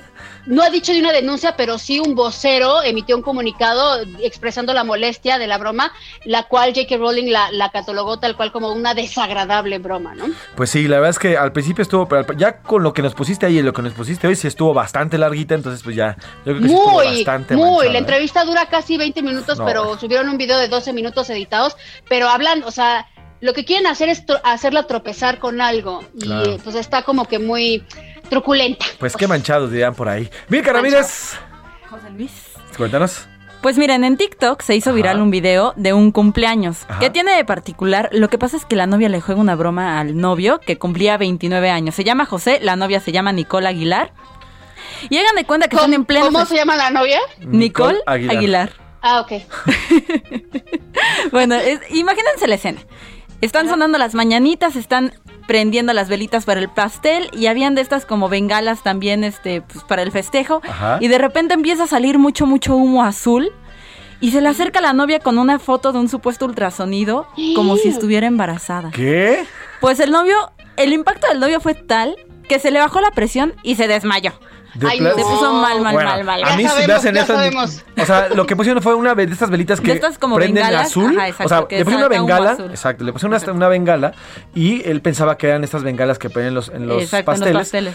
Pero cuando empieza a encender sale humo azul, como cuando Un revelador de sexo, Un ajá. revelador de sexo del niño. Entonces el pobre chavo se sacó de onda y le, se le bajó. el- Bueno, es que también a mí lo vean, a mí me lo hacen. fue el azúcar al piso. En mi cumpleaños, bueno, no que. Pero ahora la novia ya sabe cómo va a reaccionar este, oye. Me da el para- Me da el patatús ahí si me ponen una velita azul. No, bueno, ¿sabes? Con razón Sí. corrió el pobre. ¿De que, de que fue un cumpleaños inolvidable? Fue un cumpleaños Pues no- inolvidable. No, anden haciendo eso porque luego por eso uno anda con males de, del corazón y cosas así. Pues gracias, Pris, gracias, eh, Mil, gracias, por este cotorreo. Oigan, vamos a ir a los deportes, pero que ya está aquí el señor Oscar Mota.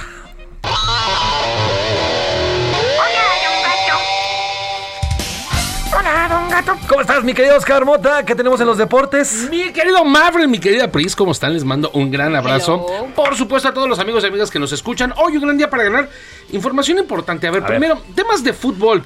Pues yo ya no sé qué está pasando, ¿no? Verdaderamente qué está pasando. El día de ayer, para toda la gente que nos está escuchando, voy a contextualizar un poco. Eh, es un torneo, un eh, tipo premundial de cara a el Mundial Sub-20, la categoría de menores de 20 años, que se va a disputar en Indonesia en el 2023. México estaba participando con una selección evidentemente muy joven, pero a ver, escúchenme eh, to- todos los que estamos aquí platicando, mi querida Pris, mi querido Mafren, y a ver, si yo les digo que México inició con un triunfo de 8-0 contra Surinam, después se enfrenta a- a- al equipo de Haití, viene un partido 0-0, después viene un 6-0, luego se enfrenta a Puerto Rico en los octavos de final y le gana 6-0. Vienen los cuartos de final contra, contra el equipo de Guatemala. ¿Ustedes qué me dirían? Va a ganar porque está llevando una buena racha. Papita, Sí, sí, ¿no? claro. Uno podrá decir papita. En el libro, va. Pues dijera lo- los, los, eh, cuentitos de Condorito, papita paloro, porque era el minuto 87 y México, minuto 82, 83, México iba perdiendo 1-0 contra Guatemala, anota, viene el 1-1 y cae un penal al minuto 87 a favor de México. Uno dirá, bueno, ya la tiene, venga Ya México, cobra la papi, mi rey, falla. Portero, eh, por cierto, llamado Jorge Moreno, 20 años, ataja este penal para, para para el equipo de Guatemala. Se van a tiempo extra, no pasa nada. Y vienen los penales para poder calificar a semifinales. Bueno, Jorge Moreno atajó cuatro, tres penales más y México falló otro. O sea, México falló cinco penales en un lapso de 20 minutos. Y con eso termina perdiendo, gana obviamente Colombia, accede a las semifinales y Guatemala, perdón, y, y- y por como estaba obviamente pactado este torneo, era los cuatro que calificaban a semifinales tenían el boleto al mundial y si llegaban, los dos que llegaron a la final iban a tener el boleto a Juegos Olímpicos París 2022. Exacto. Todo este rollo funciona para explicarles que pues México no va a participar en los Juegos Olímpicos 2024 de París en Qué fútbol. vergüenza. Y eso es qué importante. vergüenza. Y es importantísimo eso porque México es uno de los campeones de este, de este torneo, el juego de los Juegos Olímpicos. Acaba de ganar medalla de bronce. Además, en, bueno, en- en- en- en bronce, Tokio ganó bronce en Tokio y en el 2012 pues ya ganó un oro, ¿no? Exactamente. Entonces, para la gente que luego nos escucha que no le gusta el fútbol y es entendible, que nos dice, no, qué bueno que no van a ir a los Juegos Olímpicos, mejor otros deportes. Bueno, eh, son obviamente varios jugadores, pero esa medalla de oro y esa medalla de bronce se fueron al medallero general de México, que lamentablemente en Juegos Olímpicos no andamos como para andar regalando medallas y como para andar diciendo, bueno, ganamos 820, con una no nos, una no nos hace falta. Entonces, está complejo, México entonces no irá para allá. ¿Qué está pasando con la selección mexicana en todos los, en todas las categorías? ¿Qué está Sí, pasando? oigan, Sí. deja- déjame hacerte la pregunta. A ver, Oscar Mota, cinco penales fallados en menos de 20 minutos. ¿Qué no entrenan? Porque, a ver, nosotros tenemos un grave problema con los penales, eso lo sé, pero no estás hablando de un penal, estás hablando de cinco. ¿Es correcto? ¿Qué no entrenan penales? ¿Qué no entrenan a jugar fútbol? Lo voy a responder brevemente, mi querida Prisa. Es una gran pregunta. La selección del día de ayer eh, tiene un. hay- un dato. De todos los jugadores del día de ayer eh, se suman 2.000 minutos en primera división, de los cuales 1.600 solamente son dos jugadores de Pachuca. O sea, la gran mayoría son inexpertos, no, no tienen alta competencia y me Ah, parece bueno. que ahí se resume mucho de lo que pasa con el fútbol mexicano y que evidentemente hasta tirar un penal, si no lo haces en alta competencia, en este Pues tipo no, de no, no casos, sabes tirar. la terminan Pues así está el fútbol mexicano, Oscar, y yo creo que ya es momento de estar pensando en, en estos, estas personas que están idolatrados en el fútbol mexicano y que están haciendo nada, nada, y me refiero a la grande, a la 20, a la 15 y a todos. meter dinero quizá obviamente en otros deportes. Exactamente, y eso sería importantísimo para destacar en otros deportes. Mi querido Oscar Mota. Hoy un gran día para. Eso, chihuahuas. Vámonos a la pausa con música, mi Pris, que vamos a escuchar. Vamos a escuchar este dúo británico de pop electrónico Erasure, la canción se llama A Little Respect. Vamos a una pausa y regresamos. Trépale, mi Alex.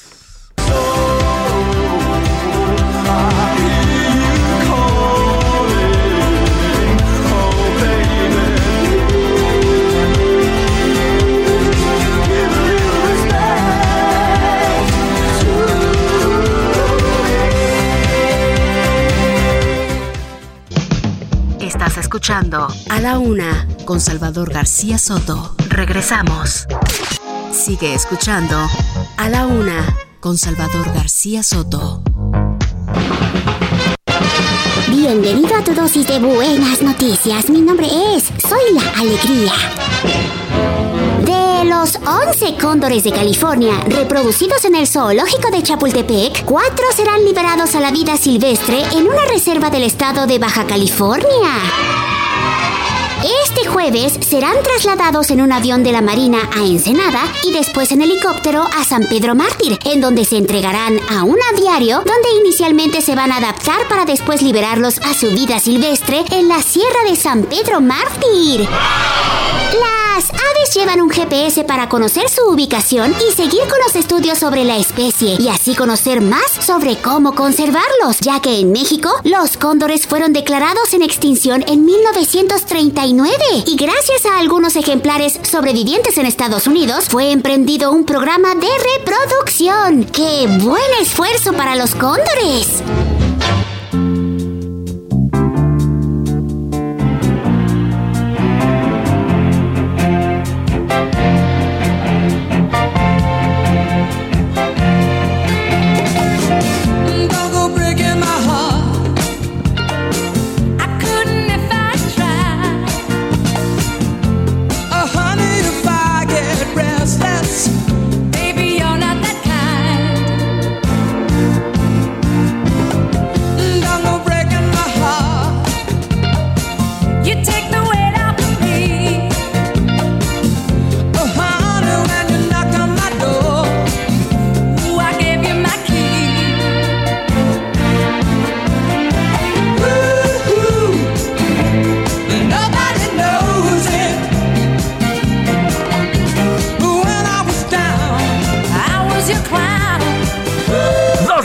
Con 32 minutos, 2 de la tarde con 32 minutos a ritmo de disco que estamos escuchando, Pris.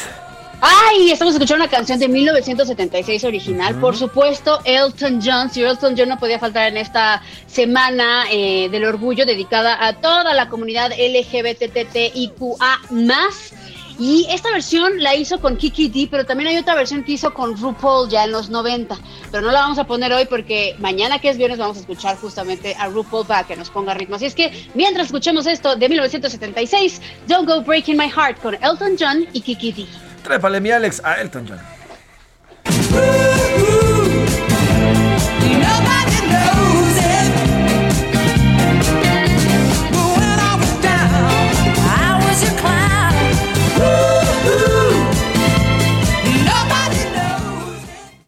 A la una, con Salvador García Soto. 2 de la tarde con 33 minutos y en este mismo instante vamos hasta el reclusorio Oriente aquí en la Ciudad de México porque el señor eh, Alcocer, el ya conocido como feminicida del Suntory, se encuentra en audiencia, la primera audiencia de este caso, luego de este eh, feminicidio que ocurrió y ya está por cumplirse unas semanas, eh, eh, una semana exacta. Querido Daniel, ¿cómo estás? Buenas tardes, cuéntanos en qué va esta audiencia y qué has visto, porque por ahí dicen que el señor pobrecito llegó en silla de ruedas. ¿Qué tal, José Luis Priscila? Pues efectivamente, eh, pues es lo que pues, nos comentan en la aduana, pues eh, se le presentó algunas molestias, por lo que pidió para trasladarse hacia la sala oral, eh, bueno, pues una silla de ruedas.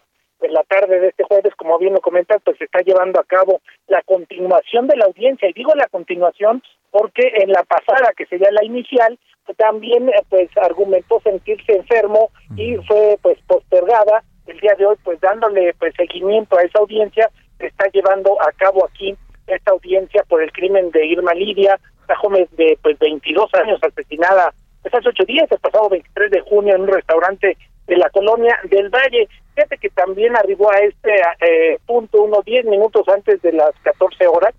Bueno, pues el abogado, eh, pues de nombre Damián Said, pues se le preguntó si esta pues sería la estrategia jurídica, pues argumentar que por la edad pues podría otorgársele pues la pres- la eh, prisión domiciliaria. Él dijo que hasta que saliera de la audiencia iba a dar los pormenores, pero bueno, pues en este momento los dos imputados pues que cumplen eh, por cierto, pris- presión, prisión preventiva oficiosa en el reclusorio norte, es por esto que fueron trasladados aquí al reclusorio oriente para estar presentes en esta audiencia de continuación que se pues realiza en, el, eh, en los juzgados de juicios orales de aquí de este reclusorio preventivo varonil.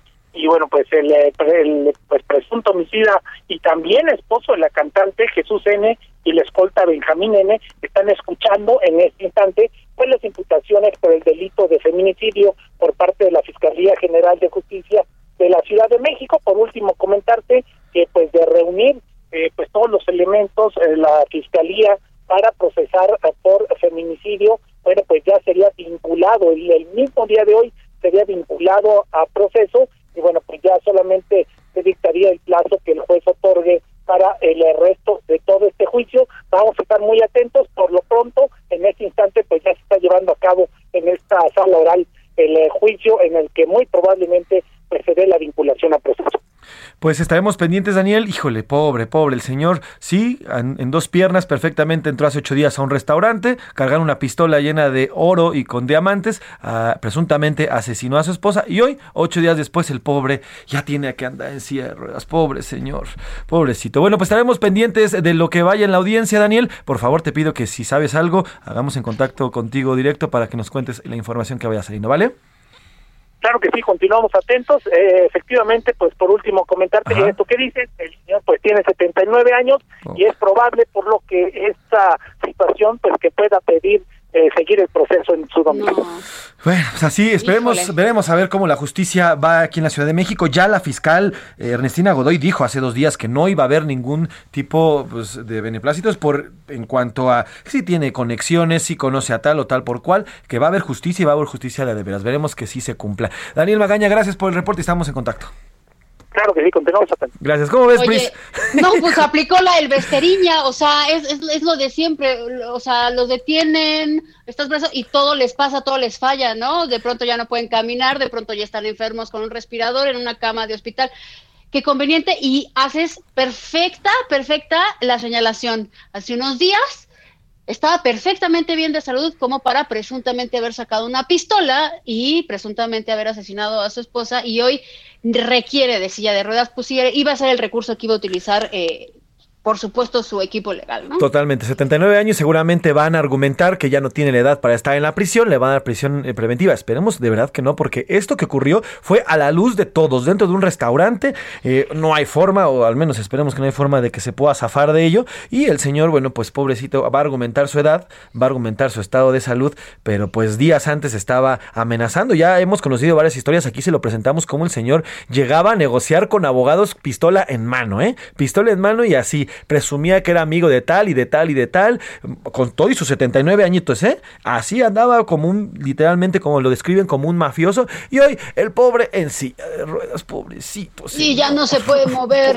No, no, no. Pero bueno, nada más da lástima. Esperemos que haya justicia y veremos a ver qué pasa en esta. Obviamente siempre se presume la inocencia hasta que ya se dicte lo contrario, pero bueno, pues ahí está esta audiencia. Veremos si nos da eh, o si hay información antes, lo metemos en radio, si no, en los demás espacios de este Heraldo Media Group de Heraldo Radio lo vamos a escuchar. Por lo pronto, nos vamos a ir a otro tema, Pris. Eh, tenemos em, información importante. ¿Qué te parece si nos vamos al entretenimiento de una vez? Ah, bueno, vámonos para Vamos allá, al pues. entretenimiento.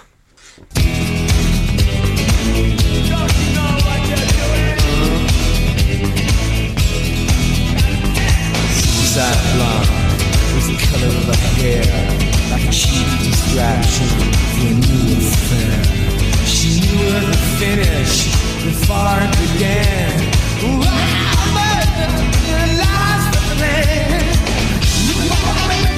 Un clásico, un verdadero clásico, mi Pris, que estamos escuchando. Estamos escuchando In Excess con Suicide Blonde. ¿Y por qué? ¿Por qué? ¿Por qué Suicide Blonde? Bueno, hay una rubia de fuego de Hollywood que está regresando después de haber estado retirada. ¿Tú ya le adivinaste con lo de Díaz o no? ¿Con lo de qué, ¿Quién perdón? Ah, sí, claro. Bueno, nada más decir Loco por Mary. Eso, eso. Sí, es claro, es de mis películas favoritas de ella. Sí, sí, sí. Oye, claro. una de las mujeres mejor pagadas eh, de Hollywood en el inicio de su carrera, hizo tantas películas, sobre todo de acción, ya al final de su carrera, recordemos Ángeles de Charlie, y esta mujer que es, aparte de, de empresaria, también, o sea, actriz, guapérrima y tal, últimamente su tiempo en lo que no había salido ya en, en ningún proyecto, la he visto que tiene un proyecto de vinos, por ejemplo, eh, acaba de anunciar, y muchos están felices por esto, que va a regresar ya eh, a un proyecto. Y lo va a hacer a las plataformas de streaming porque se va a estrenar una comedia de acción junto a Jamie Foxx. Ah. ¿Quién es Jamie Foxx? Pues es este actor y cantante extraordinario, el que hizo a Ray Charles en su momento. Eh, la, eh, la serie, el proyecto se va a llamar Back in Action. Eh, y es un proyecto que va a estar dirigido por el productor Seth Gordon y todo el mundo está loco porque aparte hay unos audios que ahorita no se los voy a poner de una llamada cuando Jamie Foxx le habla a Cameron y le dice bueno qué pasó vas a regresar o no y entonces ella le dice sí voy a regresar pero no sé o sea hace mucho tiempo que yo ya no hacía nada y le dice no te preocupes este tengo aquí a Brady que te va a decir algo sobre cómo salirte un momento de tu de tu carrera y luego regresar con todo no y entonces ahí se pusieron a platicar eso está muy padre entonces ya lo saben va a regresar Cameron Díaz ella no estaba realizando nada desde que apareció en 2014 en Any Given Sunday entonces imagínate que estamos hablando de muchos muchos muchos años Así yo me acuerdo todavía de ella en eh, Los Ángeles de Charlie, ¿te acuerdas que estuvo también en Los Sí, Ángeles de Charlie en esas con películas Drew de acción? Barrymore, con Lucy exactamente, ¿no? exactamente. Oigan, y bueno, cambiando de tema, este, eh, esto que les contaba al inicio del programa sobre eh, R. Kelly. A ver, R. Kelly es un cantante que, por supuesto, no voy a poner su canción, pero para que ustedes lo ubiquen, eh, un poquito más, tiene muchos éxitos, pero bueno, ubíquenlo un poquito más por eh, esta canción que salía en la película, en la primera entrega de Space Jam, con la de I believe I can fly. I believe I can touch, the sky. sky. Ok. Este hombre, desde inicios de los 90, empezó a tener denuncias por tener relaciones con niñas, con menores de edad. Incluso hay una, una cantante que tenía una carrera por delante impresionante y que fue toda una tragedia, Alía, que se muriera en una avioneta, con la que estuvo casado un tiempo, y se dice que él alteró eh, la documentación de Alía para decir que era ¿Él? mayor de edad cuando ella tenía 15 años. Sí, él con sus recursos, porque tenía Órale. mucho dinero. Sí, claro. Y de ahí a la fecha, hagan de cuenta que este hombre ha recibido muchísimas denuncias por diferentes mujeres, por eh, explotación, eh, por abuso, eh, por grabar sin consentimiento relaciones con menores de edad que oscilan entre los 13 y 17 años, así fanáticas que encontraba afuera de un concierto, eh, personas que querían iniciar una carrera de todo. Y durante muchos años estuvo tratando de, de, que se le hiciera un juicio a todas estas mujeres en diferentes ocasiones, algunas anónimas, otras sí revelaban su identidad. Y lo único que sucedía es que lo arrestaban y luego eh, salía bajo fianza. Y lo volvían a arrestar y volvía a salir bajo fianza. Y evidentemente el abogado siempre estaba el equipo legal de R. Kelly estaban diciendo que todo era en calumnias no pero eran tantos casos tantos casos que cuando empezó este caso de Times Up y de Me Too se empezaron a salir todavía más nombres más nombres del pasado se empezaron a sumar y bueno qué les digo afortunadamente R. Kelly después de todo este tiempo ya terminó el juicio eh, hace unos meses ya había terminado el juicio que hoy le dicta sentencia y la sentencia es de 30 años. 30 años en prisión. Hay imágenes en donde él está muy enojado, en, en donde él está llorando eh, la sentencia, eh, golpeando en la mesa, pero aquí está la historia que ya viene a concluir por delitos sexuales, por tráfico de personas, por este manejo de las menores de edad. Y la verdad es algo pues importante que está pasando en la industria del entretenimiento. Hay una serie que pueden ver sobre R. Kelly, eh, donde hay mucha gente que testifica todos estos abusos que vivió tanto víctimas como gente que pertenecía a la fiscalía, como, como reportaban que había eh, eh, indicios de corrupción, muchísimas cosas. Entonces ya por fin este hombre eh, se va a 30 años, se va a ir al, mini, al menos 30 años en la cárcel, pero, ojo, tiene un juicio pendiente en Chicago de pornografía infantil. Entonces, esto quiere decir que probablemente le dicten para más años. La serie que les estoy diciendo se llama Surviving R. Kelly. Si ustedes la quieren ver, lo pueden encontrar. es una serie muy interesante para que ahí lo, puedan buscar, mi querido Jay. Oye, eh, tiene 50 años en estos momentos, ¿no? Entonces saldría de 80, 80 años. Sí, pero todavía faltando del juicio de Chicago. falta todavía, sí, claro, totalmente. Bueno, pues es importante porque en esas épocas era, pues, era prácticamente una práctica relativamente usual ¿eh? entre estos grandes artistas. De estarlos protegiendo, ¿no? Toda la disquera los protegía, los representantes los protegía y entonces desestimaban los casos, desestimaban las denuncias y ahorita evidentemente pues ya, ya salió. Rapidísimo nada más quiero decirles que descanse en paz Fernando del Solar. Eh, se reportó la muerte hace muy poco tiempo de ese conductor de 49 años. Estuvo luchando en contra de cáncer. Usted lo debe reconocer porque es muy querido. Trabajó muchos años en Venga la Alegría. Eh, y pues pues sí, perdió la lucha contra el cáncer, que no me gusta mucho decir la palabra perdió la lucha, es algo ya muy, muy trillado, pero luchó, luchó contra el cáncer y estuvo mucho tiempo dedicándole tiempo a sus seres queridos. Entonces, eh, híjole, lo despedimos con mucho amor y mucho respeto y un mensaje para toda su familia de pésame. Se convirtió en un verdadero guerrero. Primero padeció un linfoma, un, cáncer en los glóbulos blancos, exactamente. Salió avante y luego le apareció un, tumor más en, el, en los pulmones y después ya hígado. Y bueno, pues lamentablemente fallece este, este actor, este eh, conductor oriundo de Argentina y bueno, que aquí, que aquí fue muy querido en nuestro país. Descanse en paz el señor Fernando de Solar. Pues gracias, Pris, por el entretenimiento. Gracias. Vamos a otro tema. A la una, con Salvador García Soto. Oiga, y este espacio, arrancando este espacio, le contábamos que la Corte Suprema de, Estados Unidos quitó ya el candado eh, a Joe Biden, el presidente Joe Biden, para que elimine la política de la era de Trump, este, este tema de los solicitantes de asilo en la frontera sur, para que esperaran en México, o mejor conocido como el Quédate en México. Este programa que convinieron el entonces presidente Donald Trump y el actual presidente Andrés Manuel López Obrador. Para hablar de este tema y de la importancia de esta decisión, saludo ah, con mucho gusto a la doctora Gabriela de la Paz. Ella es profesora de Relaciones Internacionales del TEC de Monterrey. Gracias por tomarnos esta llamada, doctora. Buena tarde. Buenas tardes, José Luis. Gracias. Oiga, y para arrancar, ¿cuál es la importancia de esta decisión que se toma hoy en Estados Unidos? Bueno, pues es, es muy importante para nosotros porque quiere decir que las personas que están solicitando entrar a Estados Unidos con algún tipo de asilo, ¿no? Que hemos visto en los últimos, se podría decir como 12 años, una cosa así, que ha habido un flujo muy importante de migrantes que vienen de Centroamérica especialmente y que viajan a Estados Unidos y eh, que lo hacen con el fin de quedarse allá para pues para vivir no y, entonces Eh, normalmente una petición de asilo o lo puedes hacer desde el país eh, al que al que está solicitando entrar, ¿no? Y entonces eh, lo que ha hecho, eh, lo que hizo el gobierno de Donald Trump fue decir, no, ustedes esperan en México.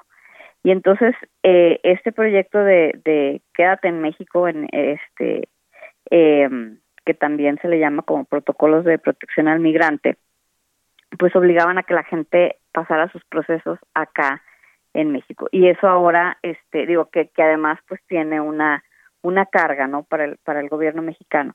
Y ahora no, ahora la petición se puede hacer este directamente pues en Estados Unidos. Aquí lo importante es que Joe Biden había prometido terminar con esta con esta política, eh, pero no no no había sido, ¿no? Finalmente ya la Suprema Corte de Justicia pues le permite hacerlo. Ahora, doctora, hay, hay migrantes que en, el contexto de este programa fueron y están en la frontera norte de nuestro país. ¿Qué va a pasar con ellos o qué es lo que, lo que seguiría para ellos? ¿Podrían ya ir o regresar a Estados Unidos para su situación de asilo o van a permanecer en nuestro país? Mira, ahí habría que leer la letra chiquita de la, de la eh, sentencia de la Corte, que ahora no sé si esto ya permite que de inmediato puedan hacerlo o si o si digamos este esta sentencia aplicará unos días. O sea aun, aunque la sentencia la corte ya dado es fallo falta que formalmente el gobierno de Estados Unidos diga a partir de hoy a partir de no sé ponle que dijeran este el 5 de agosto vamos a quitar el programa Remain in México no ah bueno pues entonces a partir del 5 del 5 de agosto pueden entrar. Como todavía no hay una fecha porque eso va a depender entonces de, de la administración Biden que diga, ok, ya nos dijeron que lo podemos quitar, lo vamos a quitar mañana, pasado o cuando sea. O sea, tienen que esperar ese aviso. Y entonces, pues ya pueden hacer su solicitud desde allá. Entonces, la gente que está, que está con sus procesos eh, actualmente, pues una vez que hay esa fecha pueden decir, ok, tratar de, de, cruzar a, Estados Unidos y aplicar desde allá.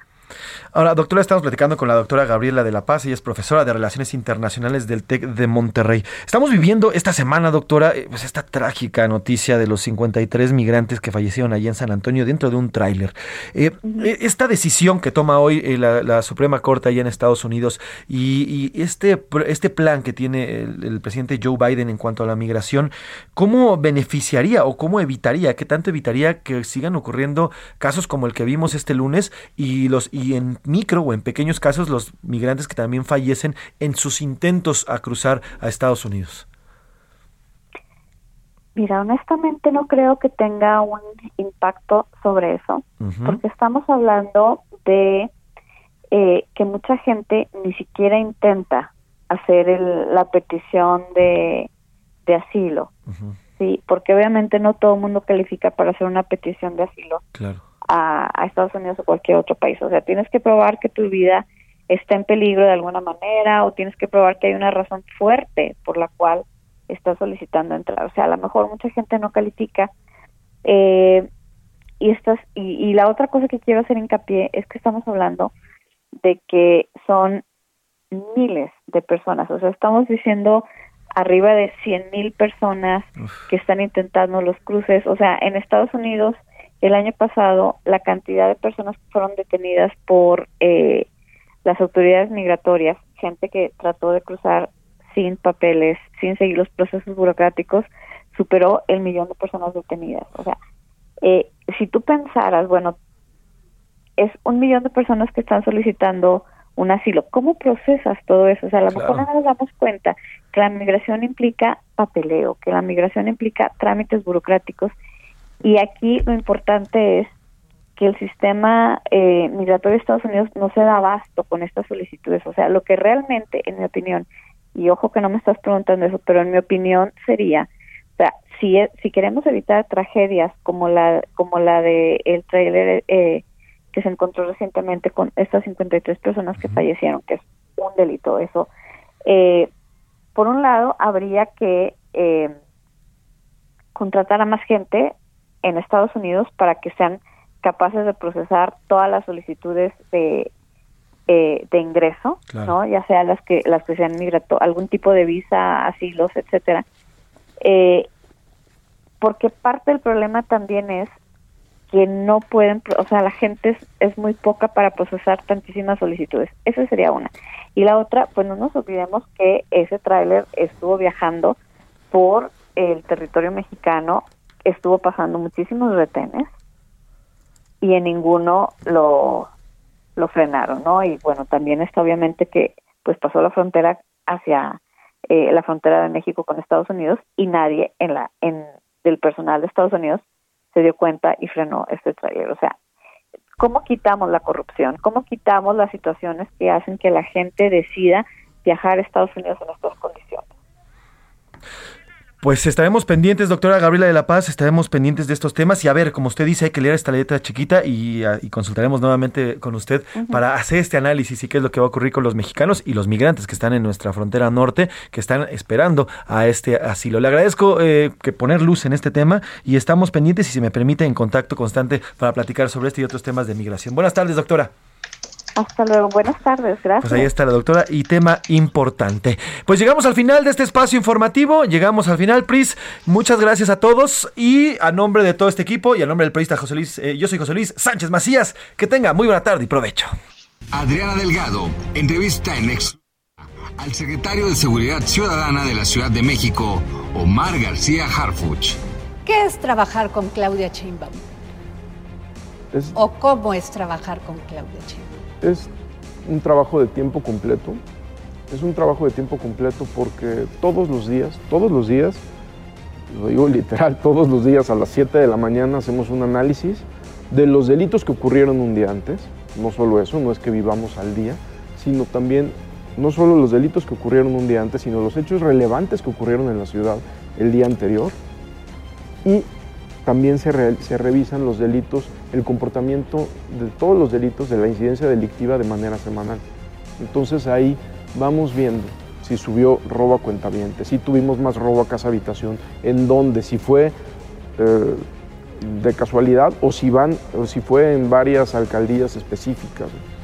Trabajar con ella es, es definitivamente un trabajo de tiempo completo, pero también es un ejemplo para nosotros de trabajo porque siempre decimos que nadie trabaja más que la policía, ¿no? que es un pero ella está de manera permanente en los, en los eventos de la ciudad. Entonces para nosotros ha sido muy gratificante trabajar con ella y ha tenido un liderazgo sobre la policía donde ella ha cuidado a la policía de la Ciudad de México y eso la policía lo valora muchísimo y yo como secretario pues obviamente más. Jueves, 11 de la noche, El Dedo de la Llaga, Heraldo Televisión. Hoy termina A la Una con Salvador García Soto. Un encuentro del diario que piensa joven con el análisis y la crítica. A la Una con Salvador García Soto. De lunes a viernes de 1 a 3 de la tarde.